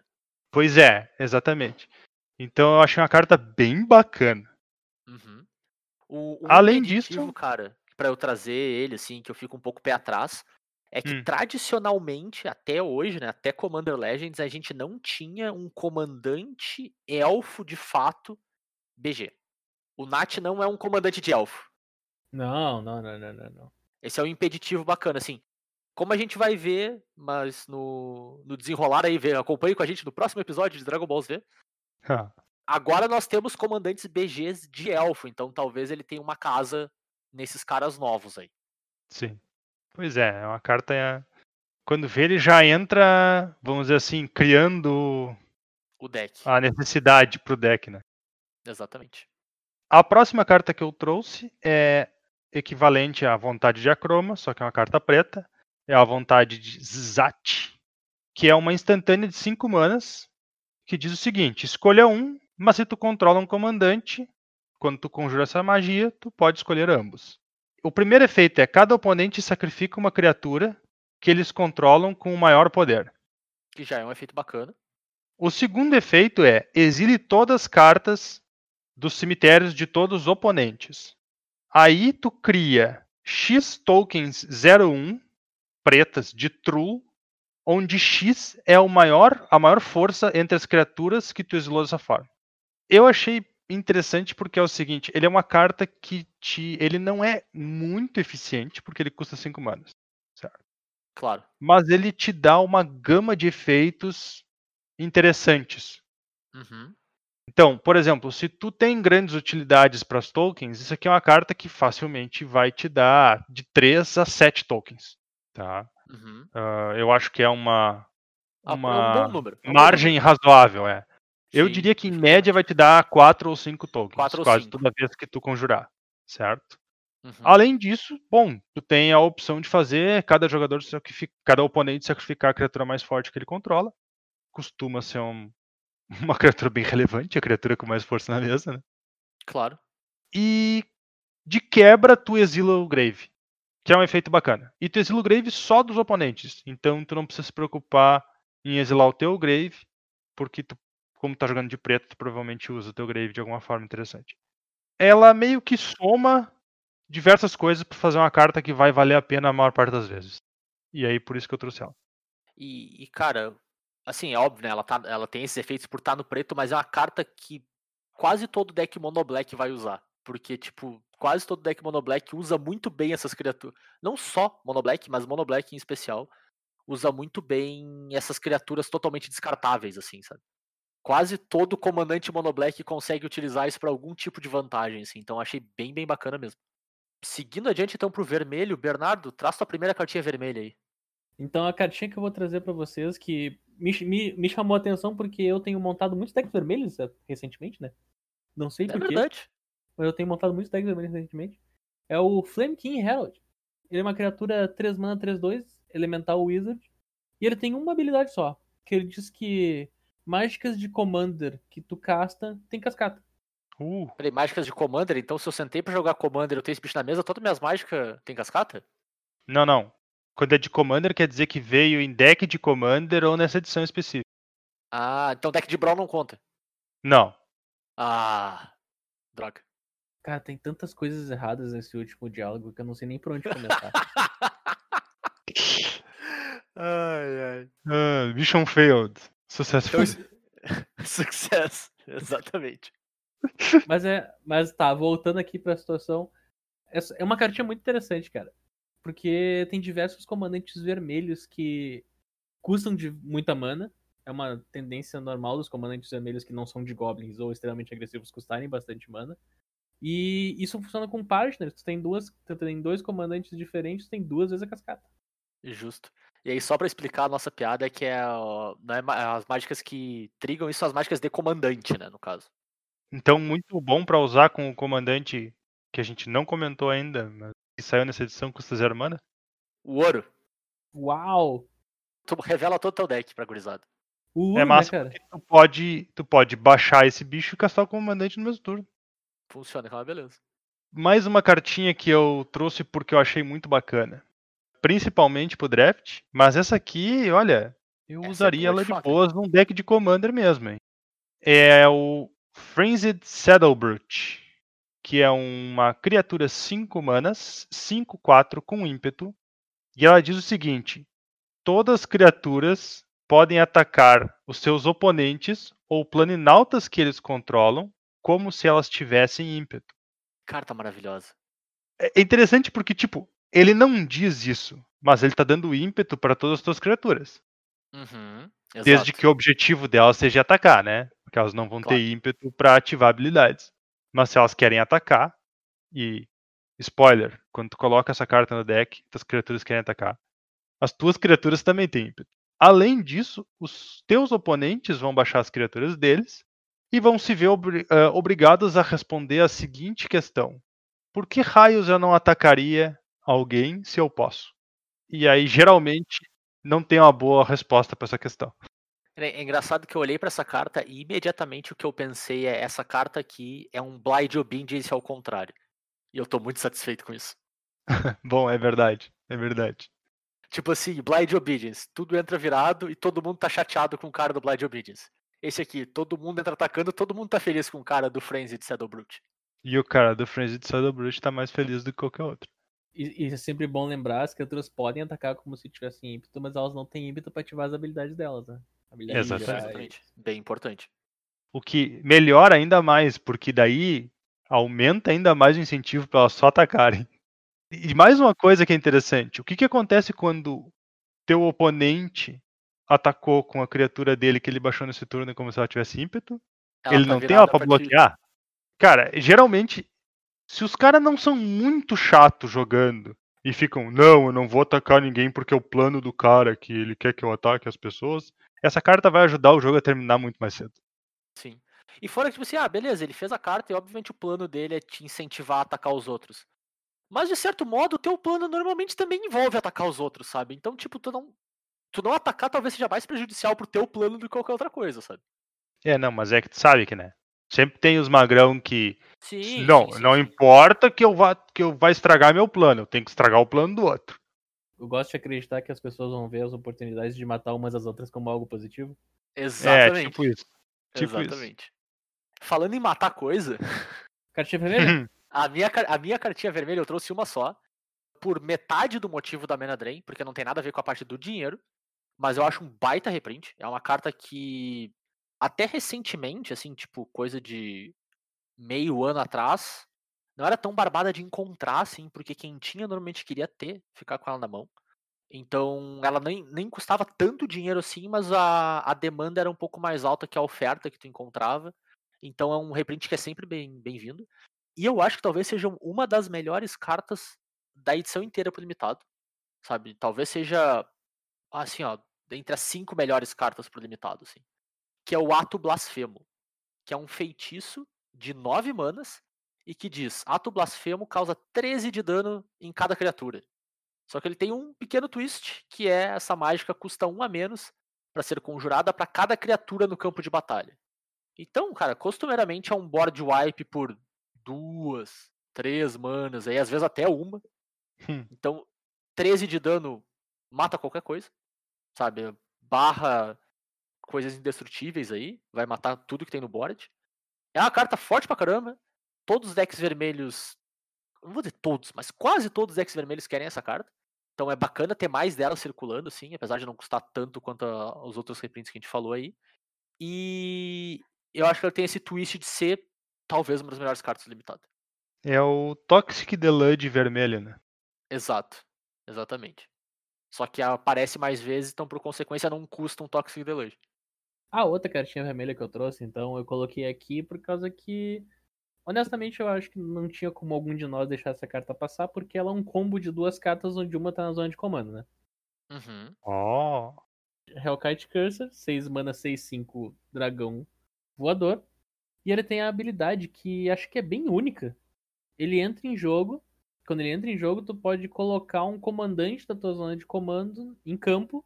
Ele ganha ímpeto e no final do turno volta pra zona de comando. É realmente um efeito bem único, né, cara? Eu não, não acho que tem uma outra carta que puxa da zona de comando. Cara, a única carta que eu Comandante. lembro tem um golem de alguns commanders atrás que quando ele bate no cara, tu pode conjurar o teu comandante sem pagar o custo de mana. Não bota direto em jogo, tu ainda conjura, né? Então pode anular essas coisas. Mas é a única carta que eu lembro que é razoavelmente parecida com esse cara. Ele, ele é quase quebrando a, a barreira do- dos filmes, né? Quando o cara interage com a- a quarta barreira. Mais ou menos isso. É, é quase isso, tá interagindo direto com a Commander Zone. Pera aí, cara, pera aí. Hum. Não é sempre que a gente vai ver esse efeito acontecendo. De fato. E é bem forte, Mas- né, cara? Então, justamente por causa do efeito único dele que ele tá aqui destacado. E a coi- coisa primária que vem na cabeça é um Kikijik. Um Kikijik e um efeito de sacrifício. Tu consegue fazer um combo infinito aqui. Baixa o Hellkite, pega o Kikijik pra campo. Ativa o Kikijik no Hellkite, com o trigger do Kikijik na pilha, sacrifica o Kikijik pra qualquer coisa. Entra a cópia do Hellkite, coloca o Kikijik de novo e siga assim em diante. 6-5, voar, haste, infinitos, É. né? Splinter Twin. Splinter Twin. É, um combo de Splinter Kiki Dragon, no caso, né? É. Isso é, esse é o que eu consigo pensar agora, mas deve ter mais. sem, sem combo nenhum. Eu olho pra ele e eu ouço uma palavra chamada Gisela, que é o ouro. Com esse bicho aqui, meu, tu faz ele, ela entra em jogo com ímpeto, por uma mana a menos do que é o preço normal dela. Claro, Então, eu acho que funciona também, às vezes, funciona. a, a, a abordagem mais simples Sim. de só bater com um bicho que dobra o dano de tudo que tu bate nos caras. Dá, dá pra fazer umas homenagens, ma- umas abordagens mais amenas, tipo o Rakdos, o que diminui o custo do dano que os oponentes tomaram, né? Faz isso aqui, coloca o Rakdos em campo, bate no cara, caça tua mão inteira, o Rakdos volta pra zona de comando. E outra carta que eu consigo pensar que, que usar muito bem esse carinha é a Kalia, né? A Kalia costumeiramente morre umas vezes no jogo, né? Então ela vai estar tá custando suas, seus 8, 10 mana, tu faz ela por 6, com haste, já fazendo alguma coisa, sabe? Então é, é um jeito de dar uma roubada no, no custo de mana mais alto conforme o jogo vai ficando mais longo, né? Aham, com certeza. A última cartinha vermelha que a gente traz é o Ember Wild Captain. É um bicho 4 manas 4-2, que diz que quando ele entra em jogo, tu te torna monarca. Então, uma cartinha vermelha com monarca. E ele tem mais um pouquinho de texto que diz o seguinte: quando um oponente te ataca enquanto tu é o monarca, ele causa dano àquele jogador igual ao número de cartas na mão dele. É um efeito que mais pra frente no jogo pode ficar um pouco irrelevante, porque geralmente não é raro o cara ter lá só duas, três cartas na mão, quanto muito. Mas se tu faz no turno 4, certo? Num jogo de Commander normal, o cara pode realmente pensar duas vezes se vale a pena te atacar pra pegar o monarca, arriscando tomar 5 ou 6 de dano, Sim. né? Tipo, E é um jeito muito vermelho de proteger o monarca, né? Exatamente. Não, pode vir pegar, pode vir pegar. Ah, não queres? Pá, mas é só 5 de dano. Então, é um troço interessante. Eu achei uma cartinha bem, bem bacana. Principalmente por esse aspecto de proteção. Essa proteção, entre aspas, do, do vermelho. Bom, movendo pro verde, então. Algumas das minhas cartas verdes já estavam lá nos exemplos das mecânicas, né? a gente acabou adiantando elas, então eu tenho só mais uma para encerrar o verde aqui, que é a Three Visits, que também entra na categoria IE Reprints, e entra na categoria IE Re- Reprints Wizards, você acertou na, na raridade porque ela veio como incomum. Eu tava apavorado essa carta vir como rara, que é uma carta muito antiga, acho que ela é de portal, se eu não me engano. Uhum. E ela é uma mágica muito simples. Ela custa duas manas por um feitiço que diz: procure no teu deck por uma floresta, coloque aquela carta no campo de batalha e embaralhe o teu deck. Que é o equivalente ao Nature's Lore. Né? Uma carta que faz basicamente a mesma coisa, pelo mesmo custo de mana e com a mesma velocidade. Só que essa aqui custava o olho da cara, porque não existia cópias quase. Certo? Sim. Então agora a gente vai ter, vai ter num volume muito bacana, por causa da, da raridade, né? Vai ter muita True Visits aberta aí. Então, 10 de 10 Wizards, baita reprint, mandou bem demais. E a arte é maravilhosa. Pois é. É um clássico a gente ter cartas de portal que são a versão de portal de outra carta que já existia, né? E Exato. aí, essas cartas de portal acabam custando muito caro, porque portal foi uma edição muito pequena, muito limitada, né? Com uma tiragem Sim. muito pequena. E muito antiga também. Além disso, porque o formato é singleton, tu quer todas as cópias possíveis das mesmas cartas que tu gostaria de usar, né? Então, Sim. aumenta ainda mais o preço.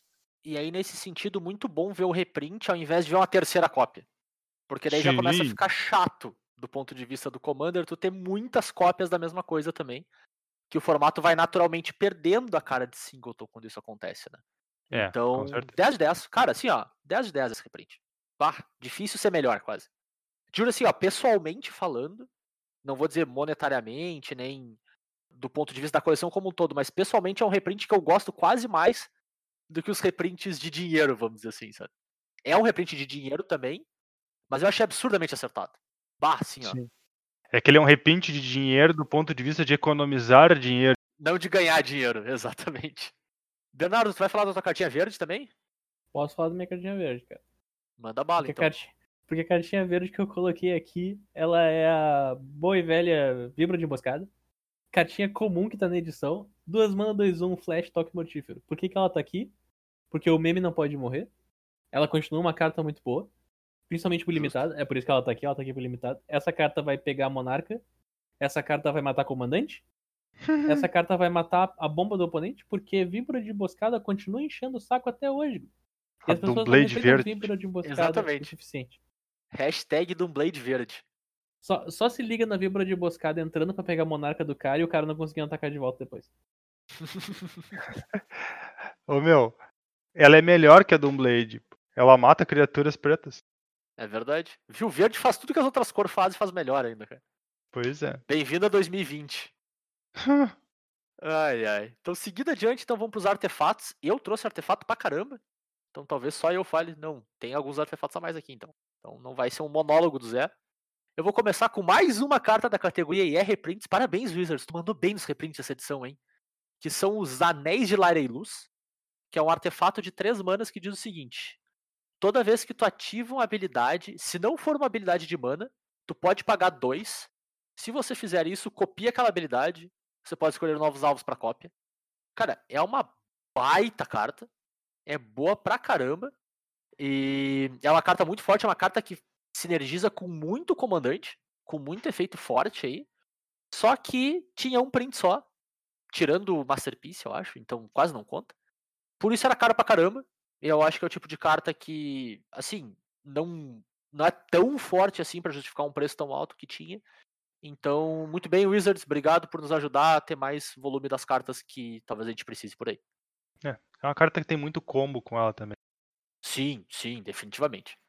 Bom, a próxima cartinha que eu trouxe é a Pedra do Horizonte, que, que custa 5 manas também por um artefato, e que diz: se você fosse perder mana por algum por troca de, de turno, né? Tipo, mana que tu não gastou, ao invés disso, aquela mana se torna incolor. Ou seja, é um artefato que faz o mesmo efeito do Crufix, que é o deus Simic, lá de Teros original, né? E, cara, eu achei muito bacana essa carta existir, porque ela dá um efeito muito único para as outras cores também. Tem cores que não tem como fazer isso, e agora elas têm acesso a fazer isso através de um artefato que custa uma quantidade razoável de mana. É um artefato frágil, é fácil de destruir, então tu consegue atrapalhar o plano do teu oponente caso ele seja esse. Mas é um efeito que eu acho muito bacana de tu dar para as demais cores e permitir que elas possam explorar esse espaço, assim, não é um espaço comum para elas, então abre porta para novos decks aí que podem ser bem interessantes. Eu gostei desse artefato, cara. Aqueles decks mais focados em artefato, né? Que geram Sim, muita mana, também. por causa que tuas pedras de mana geram, geram uma quantidade exagerada, porque, tipo, seja o 4 mana que adiciona 3, seja porque tu tem Sol Ring, seja porque tu tem Mana Vault e tá os negócios parados e desvirando. Tu coloca isso tudo na tua mana pool e depois tu casta os artefatos, porque é incolor mesmo, tanto faz. Sim. E fora, tipo, tu pode fazer isso no Boros agora, sabe? Que é uma coisa, tipo, Sim. o que, que tu pode fazer com Boros que tu não fazia antes, sabe? Eu acho essa abrir essa porta muito irado. Enfim, e o último artefato que eu trouxe é o Blade Griff Prototype, que é um artefato de 5 manas por uma 3-2 voar, criatura artefato grifo. E toda vez que ele causa dano de combate a um jogador, tu destrói a permanente alvo que não seja um terreno da escolha daquele jogador que sofreu dano que seja uma permanente de um oponente que teu. Então é uma bizarrice, mas basicamente diz assim, cara, eu te dei um teco e agora tu pode destruir uma coisa na mesa que não seja minha. Cara, é, assim, é, é o tipo, é o, como a esfinge que o Turo trouxe antes, é o tipo de carta zona que eu adoro no Commander, que traz o aspecto político pra uma carta, sabe?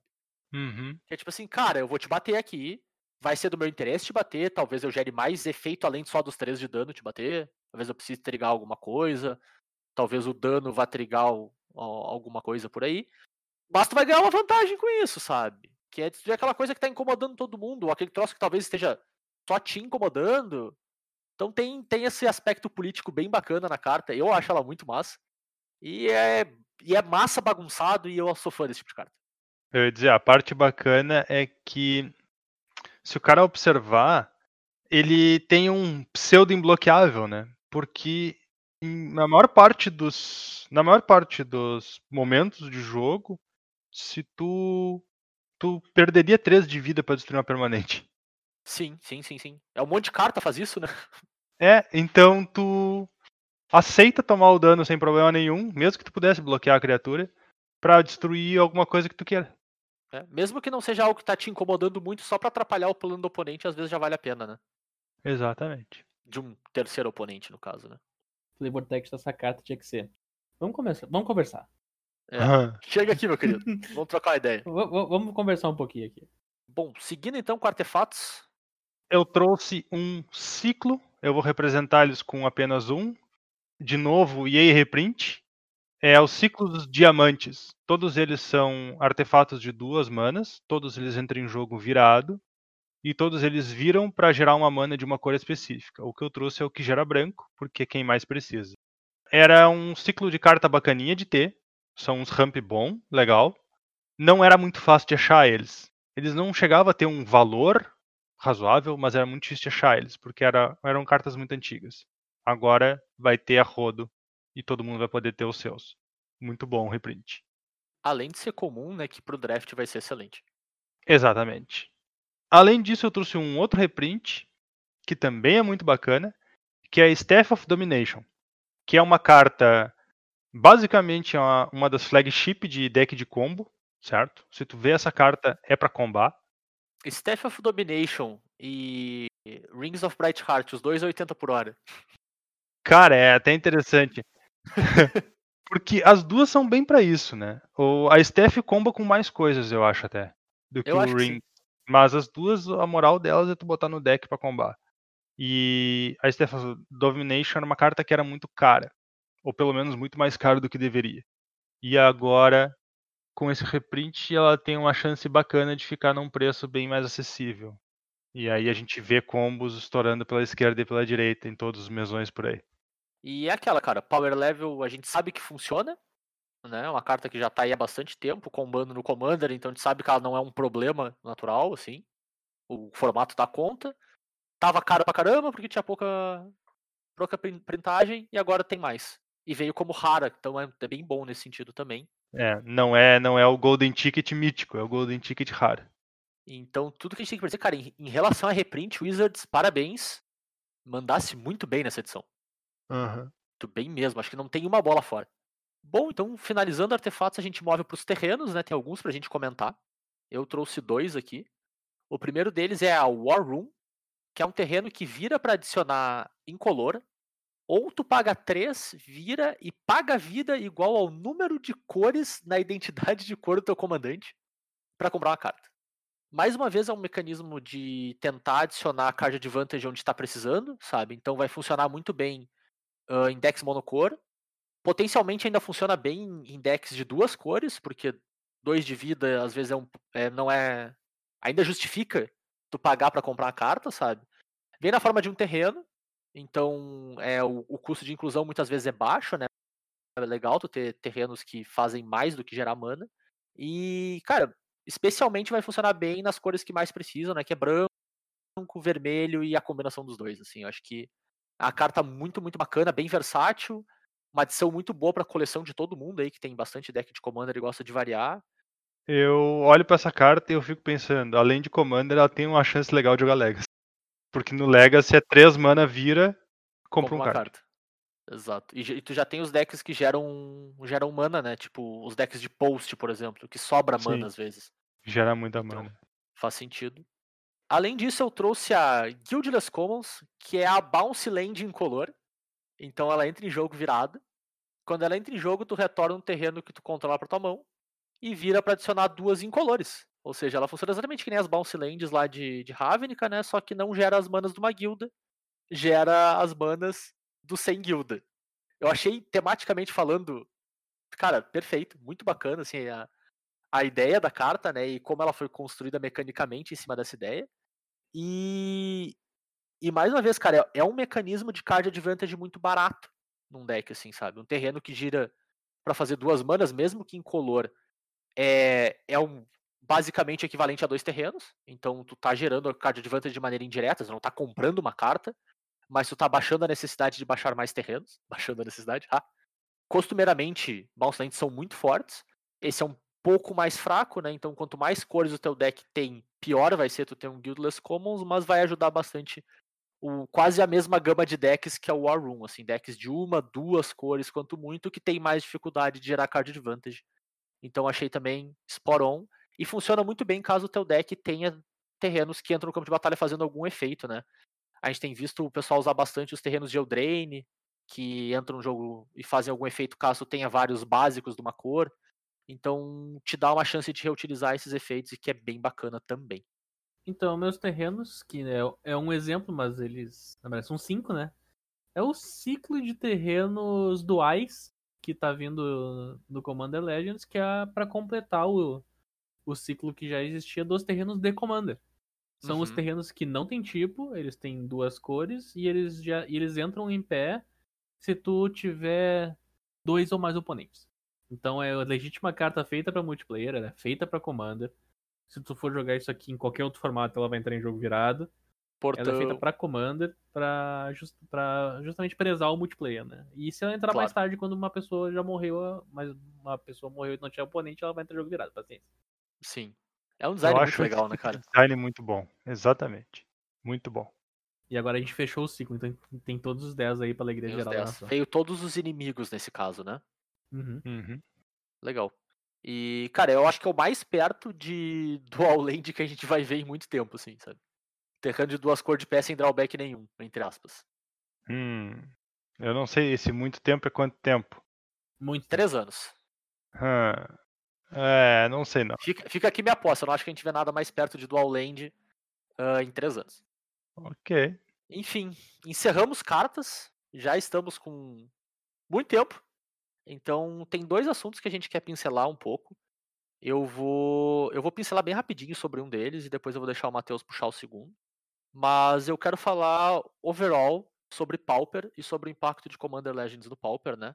Não carta a carta, não citando muitos exemplos assim, mas pensando na ideia de que Commander Legends é um formato multiplayer, é um formato que exige um power level ou vamos dizer assim, o impacto das cartas individualmente costuma precisar ser mais alto do que um formato single player, né? Especialmente do ponto de vista do limitado, porque, cara, vamos dar um exemplo bem prático, né? Um, uma criatura duas mana 2-2 com leve upside não tem casa aqui, sabe? Então, naturalmente, as cartas elas têm efeitos mais splash ou mais relevantes no jogo, independente da raridade que for. Então, por consequência, para te ter um formato limitado que funciona nessas características, as comuns têm um power level mais elevado para conseguir ser relevante, né? Senão nenhuma comum ia ser relevante nesse formato. Ou o formato ia ser muito ruim, porque as comuns iam ser ruins e não ia valer a pena. Tipo, tu ia usá-las deck porque tu precisa, mas elas iam tornar o jogo chato e desnecessário e amarrado, enfim, não ia ser interessante, né? Então, por consequência, a gente viu muita carta comum boa sair nessa edição. Algumas cartas sofrerem downshift, então elas não eram para ser comuns e agora são.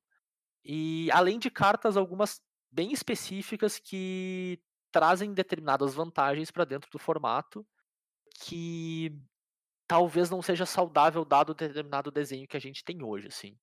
Acho que os dois, as duas principais ofensoras que mais gente tem comentado são a, acho que é Fiery Cannonade, mas é a carta instantânea de três manas, duas e uma vermelha, que dá dois de dano em todas as criaturas que não são piratas. Então no Pauper basicamente é todas as criaturas. E o Fall from Favor, que é um encantamento de três manas, duas e uma azul, que quando entra em jogo tu se torna um monarca, e ele é um encantar criatura, encantamento aura, que vira criatura encantada e ela não desvira enquanto tu for um monarca. Então tu tá introduzindo o monarca no azul, que é a cor que tradicionalmente não tinha monarca até então, e Monarca era o principal mecanismo de outras cores que não azul para lutar com azul no Pauper, né? E gerar card advantage também. Então essas duas cartas elas têm um holofote bem grande em cima. Eu não quero dizer o quão impactante elas vão ser no formato, porque eu acho que elas vão ter espaço. Eu acho que elas vão ver jogo, eu só não sei se elas vão desvirtuar o formato mesmo. Eu não tenho jogado o formato suficiente pra ter para ter certeza, assim, tipo, cara, essa carta vai entrar exatamente aqui e por causa disso ela quebrou o formato, estragou. Não sei. Mas tudo que eu sei é, talvez não só essas duas cartas, mas tem muita carta comum de power level alto, tem carta de alto custo incolor com cascata que pode ver jogo no Tron e talvez o Tron se torne dominante, mais dominante ainda tem muita coisa. O, o, que eu quero comentar é, eu particularmente não sou muito fã desse approach de design, assim, no sentido, tipo, eu entendo a necessidade de fazer comuns fortes para fazer sentido aqui, mas, cara, eu, eu, eu não gosto de, tipo assim, tu, deliberadamente saber que aquilo pode ter um impacto num, num, formato e lançar mesmo assim e, e ver o que acontece, já tendo em mente que potencialmente uma dessas cartas pode ser banida, assim, eu não sou fã, eu não gosto muito disso, entendo que o Pauper tem um, um, problema menor nesse sentido, porque as cartas costumeiramente não são caras, tirando cartas antigas com printagem baixa, mas essas cartas que estão saindo agora em volume costumeiramente não custam muito dinheiro, então é menos problemático tu ficar banindo, eh, ou, ou digamos assim, é menos chato pro jogador tu ficar banindo, porque o baque financeiro não é tão grande, mas eu não sou muito fã dessa ideia. Então eu, eu fico meio pé atrás com isso. Tipo, a gente sabe que vai ser um problema, mas a gente precisa lançar igual. É, eu acho que dá para pensar melhor do que isso. Pode ser, cara. Eu, eu acho uma justificativa plausível, no entanto. Porque, como tu mesmo disse, as comuns importam muito pro formato. Beleza. E aí, assim, ó, chega no momento onde os caras. Claro, aí é eles dizendo, né? A gente tinha que fazer uma escolha ou o draft que a gente está construindo, uhum. ou o Pauper. E a gente escolheu favorecer o draft que a gente está construindo, porque a gente queria que o draft fosse o melhor possível. E o Pauper, se tiver que corrigir, a gente corrige. Eu entendo o ponto. É meio bosta, mas faz sentido. É, o, o, o que me incomoda é que, tipo assim, tu, tu, tu sabe quais são as ofensoras, sabe? Tu não consegue jogar na volta delas. Porque assim, eu acho que ainda vai ter muita carta que vai chacoalhar o formato de uma maneira legal. Certo? O, tem o dinossauro com cascata que custa 6 manas, eu acho, ou 7 manas. Verde. É o tipo de carta, tipo, pô, legal. Talvez crie uma coisa bacana que é um power level alto, mas não parece o tipo de coisa que vai, tipo, entrar em lugares que tu já sabe que é um problema, sabe? Então é isso, é especificamente nesse ponto, assim, tipo, os caras lançaram a carta, uh, e o, o, exemplo claro é o encantamento azul, lançaram a carta e no mesmo dia já estavam dizendo, a gente sabe que ela vai ser um problema. Então, será que não dá para pensar um pouquinho mais? Será que, tipo, um, modificar uma comum e estragar o draft? Essa, esse é o meu questionamento, assim. Talvez, talvez seja verdade. Talvez, tipo, precisasse daquela uma comum pro draft ficar balanceado. Ok. Assim, entendo, entendo o ponto. Mas não me parece ser o caso. Não acho que uma comum vai fazer tanta diferença. Ainda mais no formato multiplayer, assim. Enfim. É, é, é, o, é o meu jeito de enxergar a situação, assim, pelo menos a justificativa deles é que, como tu me mencionou, o formato ele precisava do power level daquelas cartas comuns. Uhum. É, por, é por isso que elas existiram. E justamente por causa disso, eles vão acompanhar o Pauper de perto, coisa que eles não fazem com muita frequência, para tomar ações mais rápidas. Então eles já estão antecipando, avisando que eles sabem que as cartas são fortes, elas sabem que as cartas vão alterar formato, e que talvez seja exagerado, e para isso eles precisam tomar decisões mais drásticas. É que, se tu for comparar algumas cartas, o nível, o power level de cartas incomuns e de, de produto de Commander, não são as cartas incomuns de draft. Sim, que, definitivamente. Que, tipo, tem uma sinergiazinha ali de quando tu compra e descarta uma carta, tu faz uma 1-1. Não, a carta incomum de, do deck do negócio de Commander já faz o 1 só porque tu comprou a cada turno. É. Tu não teve que sim, comprar sim, sim. e descartar o troço. Então, tipo, ela já tem um power level maior. E daí tu tem que fazer cartas comuns pra te não fazer só coisa filler, né? Porque, claro que tem exato, coisas fillers, exato. porque é um produto. Mas não fazer só coisas fillers, tu tem que fazer cartas comuns que tem uma impressão de power level maior, power level de incomum. Tanto que não, não vê muito, não vê tanto downgrade nessa edição de incomum para comum. Tu não, não viu um downgrade da, das cartas que a gente tá acostumado toda edição Masters a gente vai acompanhar quais são os downgrades que vão entrar para Pauper. O que, que era em comum que virou Pauper. Desse, dessa vez a gente tá vendo que cartas novas estão vindo pro Pauper que elas são fortes já. É, o, o Cannonade é downgrade, né? Sim, mas tipo, não, não, é, não é tipo, ah, as oito cartas que viraram Não é a pauper maioria. que. Concordo. Isso, concordo, não elas é são maioria. cartas novas. Então, Sim, não é, não é só adaptando o que a gente já tinha, é criando coisa nova mesmo. claro. Então, a- então eles fizeram esse troço, já avisaram pra comunidade que eles vão acompanhar de perto, que é algo que pode acontecer. Então, pode acontecer bando pauper? Pode, pode não acontecer no ban- bando pauper? Pode não acontecer bando pauper. Provavelmente vai. Sim. Mas, tipo, eles estão de olho. É, o ideal seria que, tipo assim, o, que fosse tanta carta nova que chacoalhasse tanto o formato que não precisasse de ban. Eu acho que esse é o melhor cenário possível. Uhum. Tipo assim, não só as cartas que entraram e que a gente tá vendo tipo, na primeira olhada que seriam as ofensoras, como essas outras aqui também chacoalharam o formato para um lugar onde aquelas entraram, mas não são um problema. Seria o melhor cenário possível. É o que eu mais torço para acontecer. Mas eu não acho que vai ser o caso. Eu acho que tipo, as ofensoras elas já têm uma casa muito pronta e que, que são essas duas, né? A Fall from Favor e o Fire Cannonade são os que têm o maior holofote em cima. Eu acho difícil que elas durem, assim. Honestamente, mas. Talvez o Cannonade dure ainda, mas eu acho que o Fall Favor não dura, não. Enfim, é só isso. Tipo, vamos esperar os próximos capítulos aí. É full especulação. O... Eu tenho um leve problema com a abordagem, assim. Em geral, não com a carta. Eu não acho nem que a carta é tão. Ela vai fazer impacto lá, com certeza, mas eu não acho nem uma carta tão quebrada. Ela parece ser uma carta razoável, custa bem, funciona bem. Calha que o Pauper tem o atual cenário onde ela entra muito bem num dos melhores decks, mas a carta em si não é nenhum um grande problema. Pra mim tem esse detalhe da abordagem, tipo, tu sabendo que aquela carta potencialmente é um problema, por que não modificar ela levemente ou tentar pensar num outro caminho por aí? Seguindo adiante, então a gente tem mais um tema pseudo polêmico pra falar sobre. Matheus, explica pra nós qual que é o pano de fundo sobre. Bom, então nós vamos entrar no nosso momento polêmico. Pô, entrar não, seguir o momento polêmico. Respeito o Pauper. Tudo bem, tudo bem. É que existe polêmica de Pauper e existe polêmica de Commander. E infelizmente hoje em dia a polêmica de Commander, ela, vamos dizer assim, Custa mais dinheiro. faz a polêmica de Pauper parecer pouca coisa, sabe? Uh! Não seja por isso, ela também faz a polêmica de Modern parecer pouca coisa. Não concordo nem discordo, muito pelo contrário. Muito bem. Então, nessa edição saíram duas cartas específicas que parecem ter um power level diferenciado do resto da edição. Veja bem, a edição tem um power level muito bom. A gente tem um monte de carta forte nova, a gente tem um monte de reprint de cartas fortes.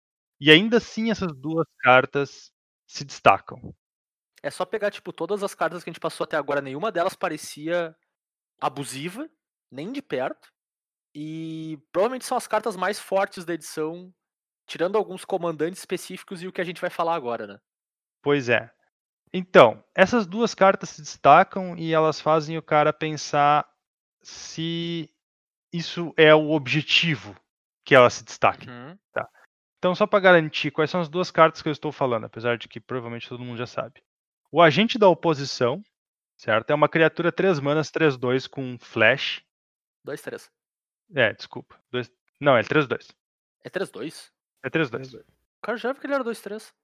Pois é, pra te ver, tu falou com tanta convicção que eu olhando pra carta achei que não é. Te convenci.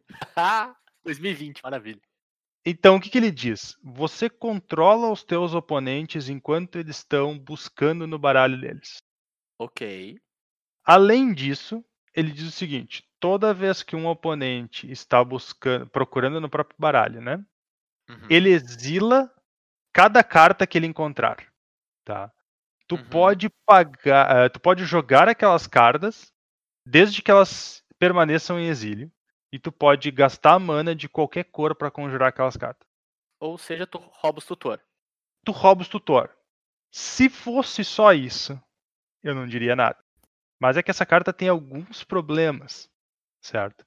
Primeiro, um monte de gente chamou atenção pro fato de que é uma carta preta, quando branco. talvez fizesse muito mais sentido ela ser uma carta branca. Existe Uhum. precedência para cartas brancas que travam os tutores dos teus oponentes, certo? Claro. Talvez não a parte de roubar, né? A parte de roubar acho que é bem preta. É, com certeza. Roubar carta, qualquer que seja, né? Mas a parte de atrapalhar barra travar tutor, tipo o Even Mind Sensor ou o próprio Leonin Arbiter, né? É bem em branco mesmo. Então tem essa questão, a questão da Color Pie, bah, bah, bah, o branco é a, a cor mais fraca do Commander, podia ter dado uma carta forte pro branco uma vez na vida. É um argumento razoável. Eu ainda não me preocupo com esse argumento. Uhum. Tem a questão de que a carta custa 3 manas, certo? E aí tu olha e pensa, 3 manas é tipo topo de curva de Legacy, certo? É uma carta que pode estar sendo feito no estilo do True Name Nemesis para mirar no Legacy e jogar nos deck Legacy. Certo? Uhum. Eu não sei o quanto jogam tutores em Legacy, tá? Para te querer atrapalhar esse tipo de efeito, mas eu sei que toda vez que teu oponente faz um tutor, se tu atrapalha o tutor num jogo X1, é é muito relevante. Claro. Cara, e ne- nesse cenário, né? Tu falou do Legacy especificamente, né? Fatland é uma realidade em quase qualquer deck, né? Uhum. Se não qualquer um. E tem vários decks baseados em Stoneforge Mystic, né? Então, só aí tu Sim. já pega, tu pega uma estratégia pelo calcanhar e todas as outras, pelo menos, tu dá um beliscão, sabe? Sim, de rebote. É. Cara, e aí, e aí eu vai, logo a gente vai chegar no ponto que eu realmente quero reclamar da carta, porque tem muito motivo pro cara reclamar dessa carta. Eu vi reclamações dessa carta que fazem todo sentido, porque como tu pode conjurar as cartas desde que elas permaneçam exiladas, o agente da oposição já pode ter morrido. E isso eu acho errado. Eu acho que tu teria que poder conjurar as cartas enquanto o agente da oposição está vivo, certo? Beleza. Pode conjurar as cartas, porque daí o teu oponente tem uma forma de interagir. Uhum. Desse jeito ele não tem uma forma de interagir. Ou ele mata o agente da oposição antes de fazer o tutor dele, né? Sendo que o bicho geralmente vai estar entrando em resposta ao tutor. Ou então ele a carta que tu buscou no deck dele tá perdida pra sempre e tu vai poder conjurar não importa o que ele faça. Uhum. Beleza. Eu, eu, já sou, eu já sou um pouco mais grosseiro ainda, cara. Eu acho que a carta tinha que ser branca, tá? E tu não tinha que poder conjurar bodega nenhuma. Tu queria só tutor, exilar uma carta do cara deu. deu. É. Exato. Eu pode acho que ser. seria bom o suficiente. Já seria uma baita carta. Seria uma carta parelha com as outras cartas que a gente viu na edição. É, e tipo, el- ela cumpriria o plano, né? Porque me parece que o plano dela é atrapalhar tutor. É. E o resto é só bônus. É só bônus. É só vantagem ainda, sabe? Parece carta verde, meu. Ela cumpre o plano dela e bota vantagem em cima. Então, geralmente o que, que acontece? Qual é o tutor mais frequente jogando Commander? Não o mais forte, mas o que tu mais vê. De terreno? Tipo, Mágica de ramp, justo. certo? Bom, eu mesmo falei no início do programa, cara, os caras que jogam com um deck verde de ramp têm uma vantagem Uhum. a mais porque os, ninguém destrói os terrenos deles. E essa carta aqui faz com que as cartas de ramp não funcionem. Porque tu não vai conseguir eh, rampar. O cara vai exilar o terreno que tu tá procurando. Certo? Uhum. Até aí eu ain- eu ainda aguento a carta. Então, tipo, eu tô disposto a esticar bem longa a fila de reclamação e não tá incomodado com ela. Pra mim, essa carta falta uma cláusula nela muito importante. Que é a seguinte cláusula que eu teria colocado nessa carta. Que somente efeitos que não são de terrenos que fazem o oponente buscar a carta no baralho. Porque essa carta aqui trava Fatland Uhum. certo? O que, que isso quer dizer? Isso quer dizer que eu posso, ah, em 2021, ir jogar um jogo de Commander, aonde a minha mão inicial tem duas Fatland, mas eu não sou a pessoa que começa, e meu oponente faz um agente da oposição no primeiro turno, e eu não tenho land na mão. E aí, esse é o ponto do ridículo, na minha opinião. Essa carta não poderia travar Fatland. Ou então, ela deveria ter pelo menos um MEI, Pra te poder deixar o cara jogar o jogo dele se tu quiser, Claro. certo? Ah, tipo, não, eu tô usando aqui, eu vou atrapalhar os tutor, ninguém vai dizer que é desonesto atrapalhar tutor, porque não é, tutor é uma coisa forte, mas eu não vou incomodar as fatland de vocês, a gente cria um ponto aonde é honesto. Onde funciona pra todo mundo. Essa carta aqui é completamente desonesta, tá? Tem a outra carta que a gente não falou ainda, Peraí, peraí. tem um posso, power dar meu level maior. Na... Posso Sim, um eu- na carta preta? Justo, mas eu, só, eu não vou falar da outra. Eu só vou dizer o que, que, o que, que eu, o que eu quero dizer é o seguinte: a outra carta, tudo indica que ela tem um power level maior que essa, mas eu acho que essa aqui é mais ofensória, Concordo. Tá, posso falar? com certeza. A carta preta tem que existir, o doutor tem que se ferrar e é isso aí mesmo. Valeu, falou. Então, peraí, então, tu tá, me dizendo, tu tá me dizendo que a primeira vez que tu tomar esse bicho num Evolving Wilds, tu não vai ficar chateado? Não, porque eu não uso Evolving Wilds. Mas sim, eu concordo. Se Tá, tu tá do usando essa Terramorphic Se então. a carta foi printada e alguém está usando essa carta e alguém está se ferrando por isso, é porque existe um motivo e esse motivo é porque estão exagerando em alguma coisa. Ah, eu, eu não consigo concordar contigo nessa. Se essa carta não tem efeito para as pessoas não usarem, a menos que seja pra combar com o Commander preto lá, que faz as pessoas lutarem pra fazer um lock. Mas, tipo, a menos que seja nesse tipo, nesse tipo de efeito de tu fazendo a tua carta funcionar. Tu tá usando ela só porque a carta funciona sozinha, daí tem um problema e esse problema é exagero. Sim, exagero de coisa que a carta faz. Não, exagero de coisas que fazem um efeito que é uma carta só dizendo que não pode proibir.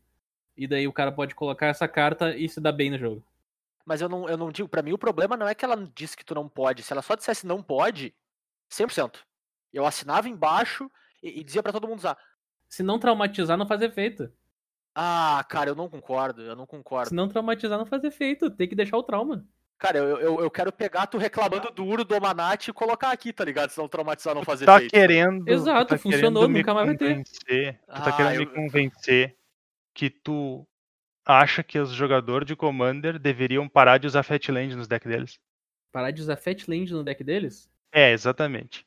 Só por causa que em algum momento o cara vai tentar estourar uma Fat Land e, e vai ter esse cara aí na mesa? Dependendo do teu deck, tu pode abrir uma mão com três Fatland. Mas então, cara, é, a moral é a seguinte: se esse cara tá sendo utilizado para um ganho tão grande assim, é porque os decks de Commander estão exagerando no efeito, nos efeitos de tutores. E Eu tem que ser algo concordo. extremamente punitivo, senão o carinha branco, aquele que tem que pagar dois a mais pra buscar no deck, estaria jogando e, e o pessoal estaria feliz o suficiente. Eu concordo.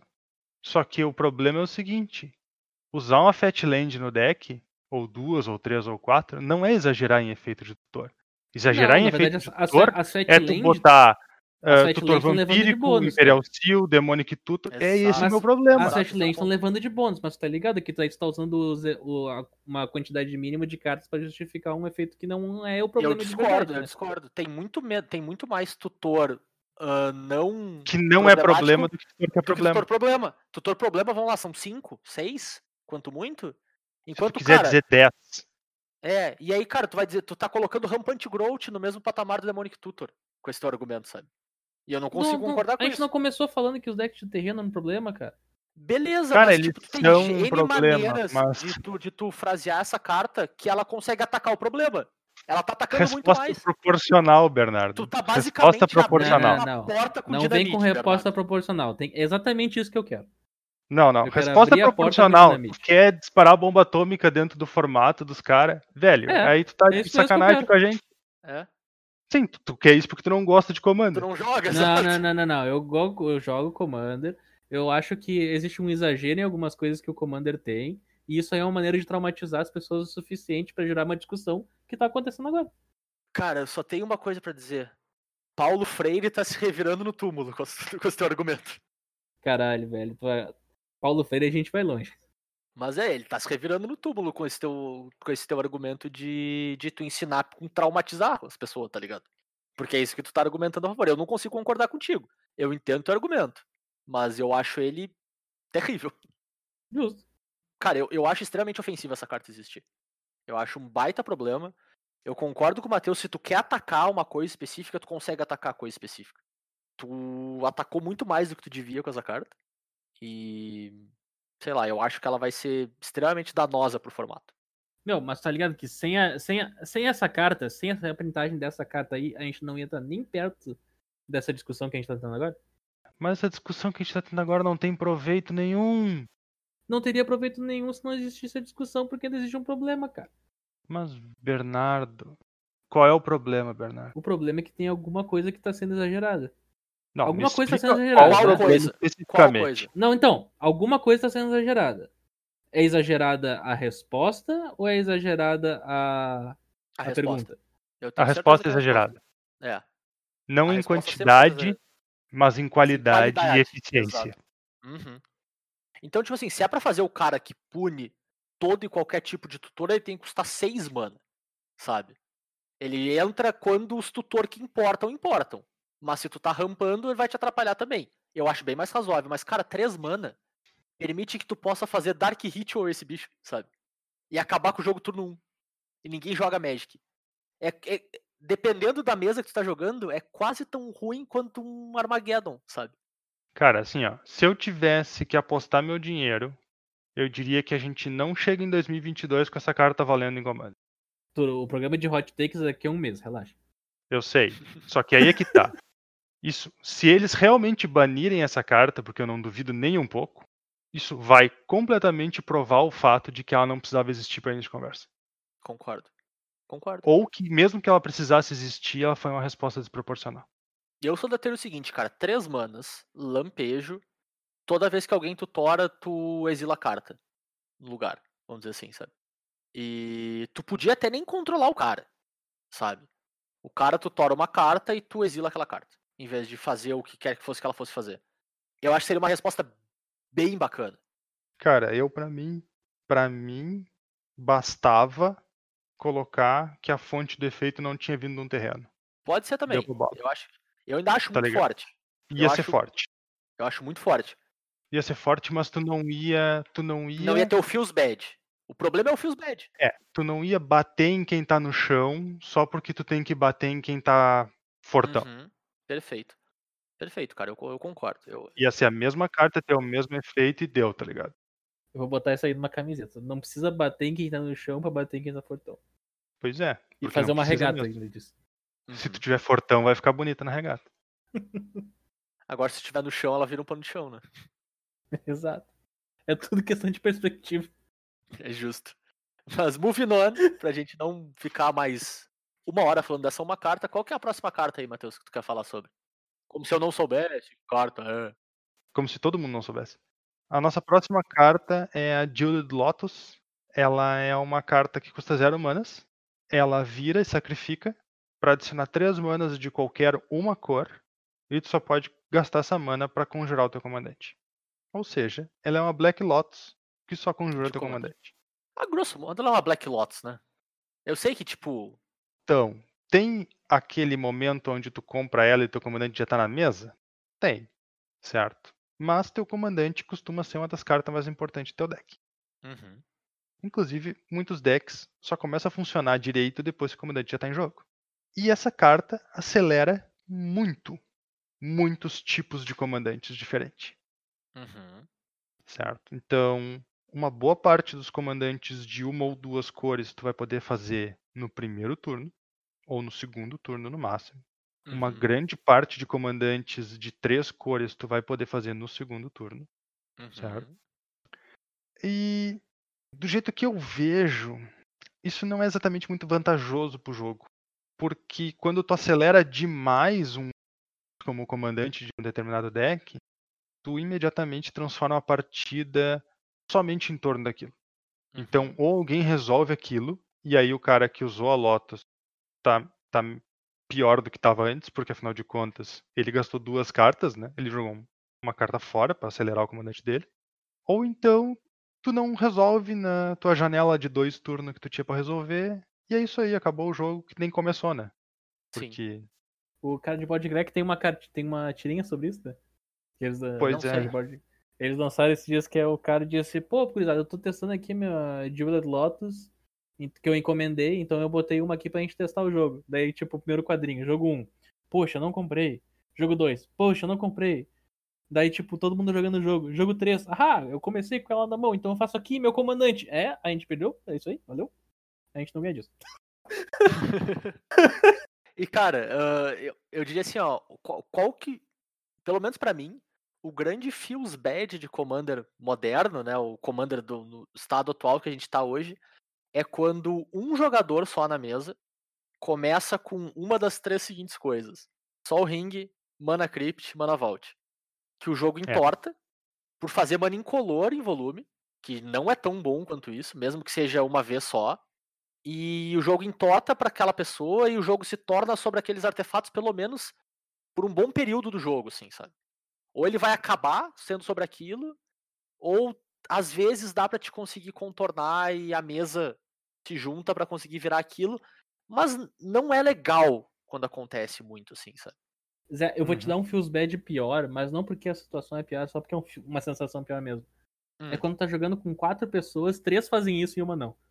Não, beleza, tudo bem. Entendo que pra É, aquela é só pessoa porque a é situação pior. é pior. Mas, é- mas é, vol- voltando porque tu tava dizendo, é, tipo, quando é uma pessoa só, como é um jogo multiplayer, ainda dá pra fazer aquele trabalho em grupo Sim, de todo mundo focar o cara que começou assim, né? E tentar batalhar contra. Só que às vezes é tão forte, cara, que não adianta. que não adianta, exatamente. E aí, cara, eu acho que a Dio Lotus te dá mais uma carta que faz isso. Sabe? Então tu aumenta proporcionalmente. ah, vamos assumir assim, no cenário onde todo mundo tem acesso a todas essas cartas, tu aumentou proporcionalmente em 33%, por- 33%, né? Ou 25%, dependendo do de onde tu olhar o cálculo. Tu aumentou ainda mais a chance desse tipo de abertura que torna o jogo sobre aquela uma coisa. Nesse caso, ainda facilitando o cast do teu comandante, muitas vezes, por causa da cor, né? Que é uma que as outras três não te facilitam.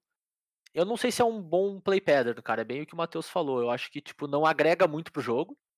Apesar de ser muito bacana do ponto de vista da, vamos dizer assim, super fundamental da gente poder jogar com uma das cartas mais fortes e mais icônicas da história do jogo, mesmo que um pouco enfraquecida, vamos dizer assim, né? Mesmo que Uhum. limitada no, no quanto ela pode fazer. Pô, legal, bacana. Mas eu não sei se isso agrega muito pro gameplay mesmo. Eu acho que é meio desnecessário, assim, sabe? Cara, é só. É só romanticismo. É puro romanticismo, tá ligado? Tipo, ah, minha Sim. Nossa Senhora, Black Lotus, aquela carta maravilhosa. De uma época que eu nem sabia o que era Magic, que todo mundo fala, e que tem Sim. aquela aura na volta dela, tá ligado? E que ela não era tão boa, porque o que tu podia fazer com ela não era bom, né? Então, tipo, meio que tanto faz.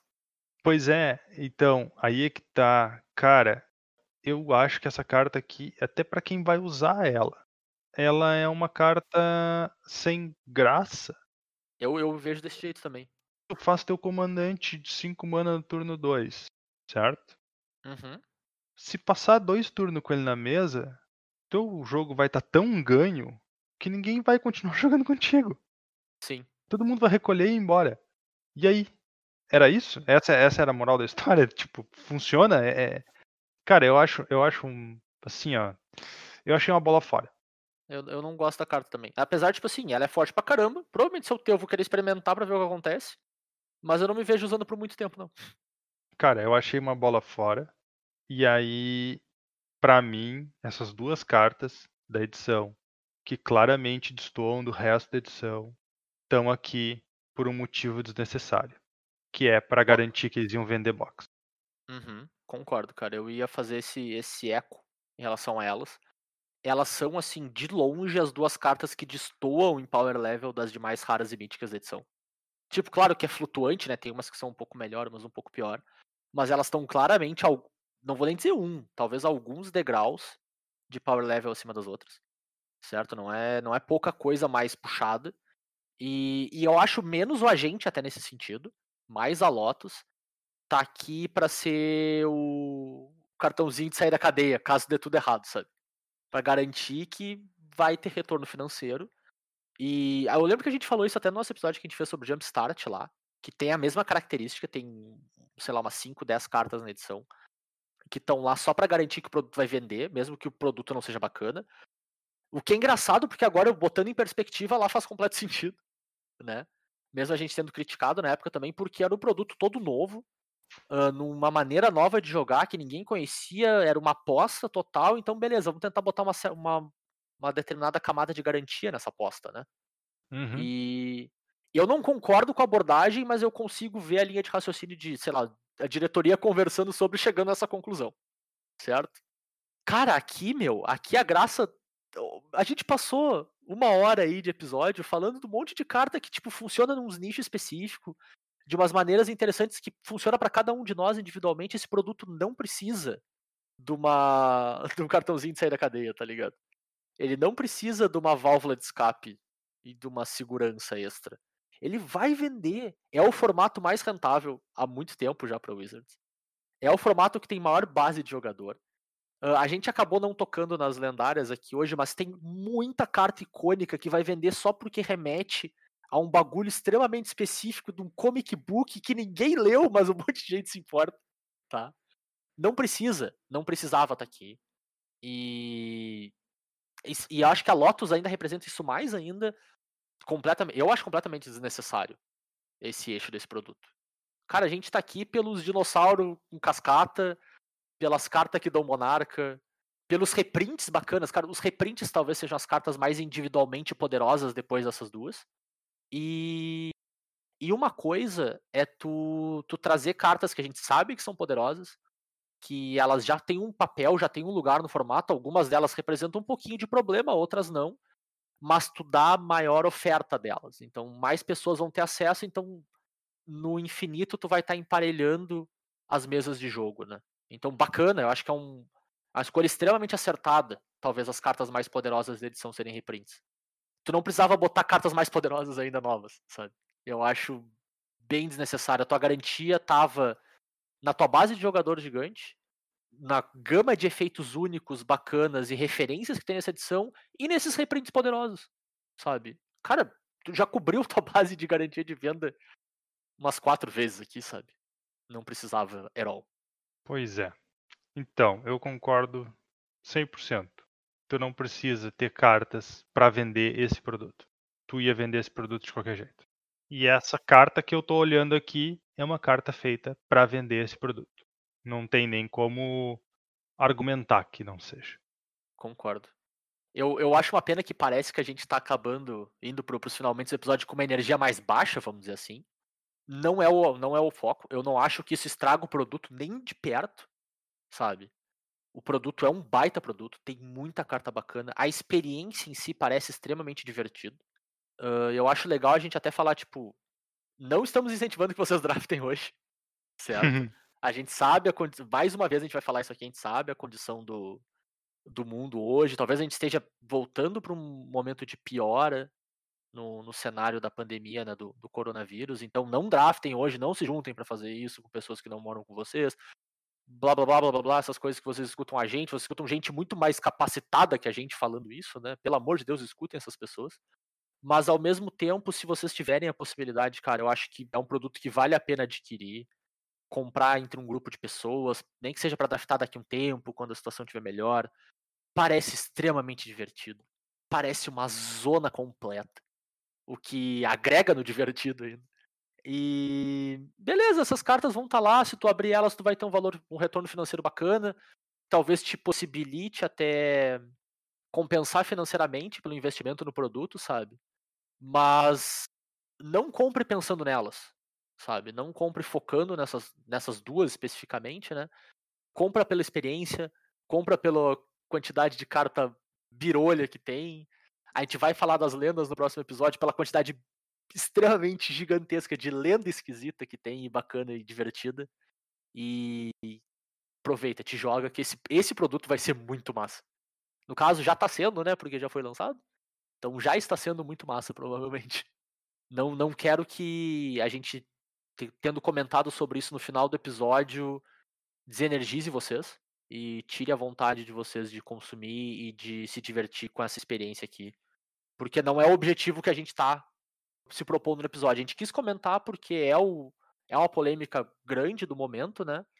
Mas eu acho que eu falo por todo mundo aqui que a gente não acha que isso estraga o produto. Né, Guris? Porque se eu estiver falando por você, você tem que me avisar também, né? Eu não posso fazer, sair assumindo essas coisas, né? O Zé está falando por mim. Com certeza não estraga, cara, mas tu fica olhando e pensando. É, a, a, política nova deles é uma merda. Honestamente, eu, eu acho muito mais no sentido do, do agente do que da Lotus. Cara, às vezes fecha o olho e vambora, sabe? não, não, como não estraga o produto, não estraga a experiência, talvez mexa um pouco na tua mesa de jogo. Isso, é, isso vai acontecer depois, vamos dizer assim, sabe? No sentido que não vai interferir na, no teu consumo do produto como unidade, vai interferir no, no impacto do produto no pós, vamos dizer assim. E aí Sim. eu concordo que é, uma, que é ruim. Concordo que não estraga o produto, mas torna ele um pouquinho pior do que ele era. Porque, cara, até essas duas cartas eu acho um produto nota 9. Porque é muito difícil eu dar 10 também, eu sou bem chato. Mas é um produto nota 9, assim, cara. Tudo bem, Zé. Perfeito. Perfeito. A questão é a seguinte, por exemplo, pegando um exemplo de agora recente, limitado dizendo cara é maravilhoso. Uhum. O Omanaf quebrou o T2. Perfeito, concordo, concordo contigo. E, cara, é o mesmo argumento pro Pauper, né? É. Pode ser que uma carta do Pauper quebre o formato, eu concordo. Então, tipo assim, é, o- é o tipo de coisa que faz o produto baixar de um 9 para um 8. Porque tu tem um- uma coisa ali que não é legal, mesmo que seja fora do próprio âmbito do produto, mas que representa o que ele vai impactar além da, do, dele em si comunidade, né? Eu entendo teu ponto, eu só queria. Só tava complementando ainda, né? Eu, eu não acho que isso atrapalha a oportunidade do cara draftar e se divertir com o draft e aproveitar Claro. o formato e tudo mais, etc, etc, etc. Só que isso é, é um holofote num aspecto da Wizards que tem sido cada vez maior e que a gente não gosta. A gente já falou que não gosta, todas as vezes que a gente acontecer, a gente vai falar que não gosta, e enquanto continuar acontecendo, a gente vai seguir não gostando. Mais ou menos isso. E, cara, eu, eu acredito piamente que Magic não precisa disso. Ele não precisou disso por 20 anos. Vamos lá, sabe? Não vai ser agora que precisa. É que não é uma questão de precisar, né? É uma questão de poder. Exato. Mas assim, não precisa. É, o, é, o- é um direcionamento, é uma escolha de, de negócio que tu faz. A gente olha pra escolha e tem, e tem o poder de colocar nossa, nosso posicionamento em relação a ela, né? Mas precisar não precisa. Eu acho que isso é incontestável que não precisa, né? E a gente sabe que, cara, eu, eu vou dar um exemplo muito paralelo, assim, né? Que é anime. A gente sabe que hoje, tipo, as coisas elas precisam causar um impacto imediato muito mais forte do que um tempo atrás, porque senão elas vão estar perdendo para as outras 30 coisas que estão acontecendo ao mesmo tempo, né? Eu, eu estou sentindo isso com o anime que eu tô assistindo. Pra mim parece que ele tá correndo um monte só pra garantir que ele tem sempre hype acontecendo, sabe? E o anime é bacana, mas parece que ele perde a chance de ser melhor só porque ele tá querendo ter altos muito altos. Só que isso faz com que ele tenha baixos muito baixos também no processo. E, cara, eu espero que Magic não caia nisso, sabe? Eu acho que ainda a gente ainda tá num cenário onde não é o caso. Os baixos tem baixos baixos, mas como é que eu posso dizer? Ainda é extremamente consistente, sabe? Tu ainda tem um, um, um meio termo muito bacana. Eu não quero que piore muito mais do que além disso, assim, sabe? Se começar, vamos lá, que nem o Inning Eleven, a setinha e ficar apontando pra baixo, sabe? Talvez vá deixando de ficar legal com o tempo, assim. Então tu, tu não quer que piore muito mais do que 2020. Definitivamente. Eu acho justo. Mas é isso, cara, assim, voltando, pra gente não ficar com a energia baixa de novo. Aproveitem, cara, o produto é muito bacana, é muito legal mesmo. Se divirtam, tem muita carta legal. A gente vai ver os comandantes semana que vem, cara, vai ter muita oportunidade de montar coisa bacana, coisa birolha, coisa forte pra caramba. Então, é isso. Vamos tentar encerrar com uma energia um pouquinho mais pra cima do que a gente tava no final. E aproveitem Commander Legends, cara, assim. É a minha coleção favorita do ano, apesar desse ponto, assim. De longe. De longe, de longe, de longe mesmo, assim. Show. Então é isso, né, pessoal? A gente vai encerrando o Colors e Dragões essa semana por aqui. A gente volta semana que vem com um episódio complementar de Commander Legends. E a gente sempre lembra que para ficar sabendo do, dos últimos lançamentos aí, dos últimos episódios, e quando a gente vai fazer stream também, segue a gente lá no Instagram, no, no arroba e Dragões. A gente sempre posta todas as novidades por lá, quando sai episódio, quando a gente vai fazer stream. A gente tá fazendo as streams de Life is Strange, né? Essa próxima semana é a última, né, Bernardo? É o último capítulo já, né? É o último capítulo de Life is Strange. Quase acabando. Quantas pessoas o Bernardo vai adicionar à sua lista de, de homicídios culposos aí? Que tá bem longa já. Ah, tá. Tá Ah, tá. bem longa. O, o Matheus tá anotando lá pra no final a gente fazer o, o- o full body count de tudo que o Bernardo fez no, no joguinho. Mas tá bem bacana, acompanha lá com a gente. Até agora, 600 pessoas morreram por ação direta ou indireta do Bernardo. Vamos ver se ele consegue dobrar a meta nesse último capítulo, né? A gente tá streamando lá no twitch.tv barra Gnar, L-O-L, Gnar com dois As. Então confere com a gente. Provavelmente vai ser na terça-feira, mas fica atento no Instagram, que é quando a gente posta o horário certinho, conforme a gente decidir, porque a gente não tem uma agenda muito fixa pra isso.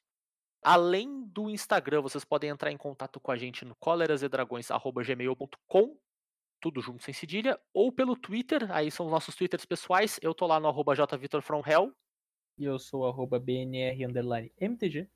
e a gente sempre lembra que o Cóleras e Dragões está disponível em todos os agregadores aí, Spotify, iTunes, Google Podcast, tudo que for, a gente tá por lá, e se a gente não tiver no teu, manda uma mensagem pra gente que a gente disponibiliza lá, sem problema nenhum.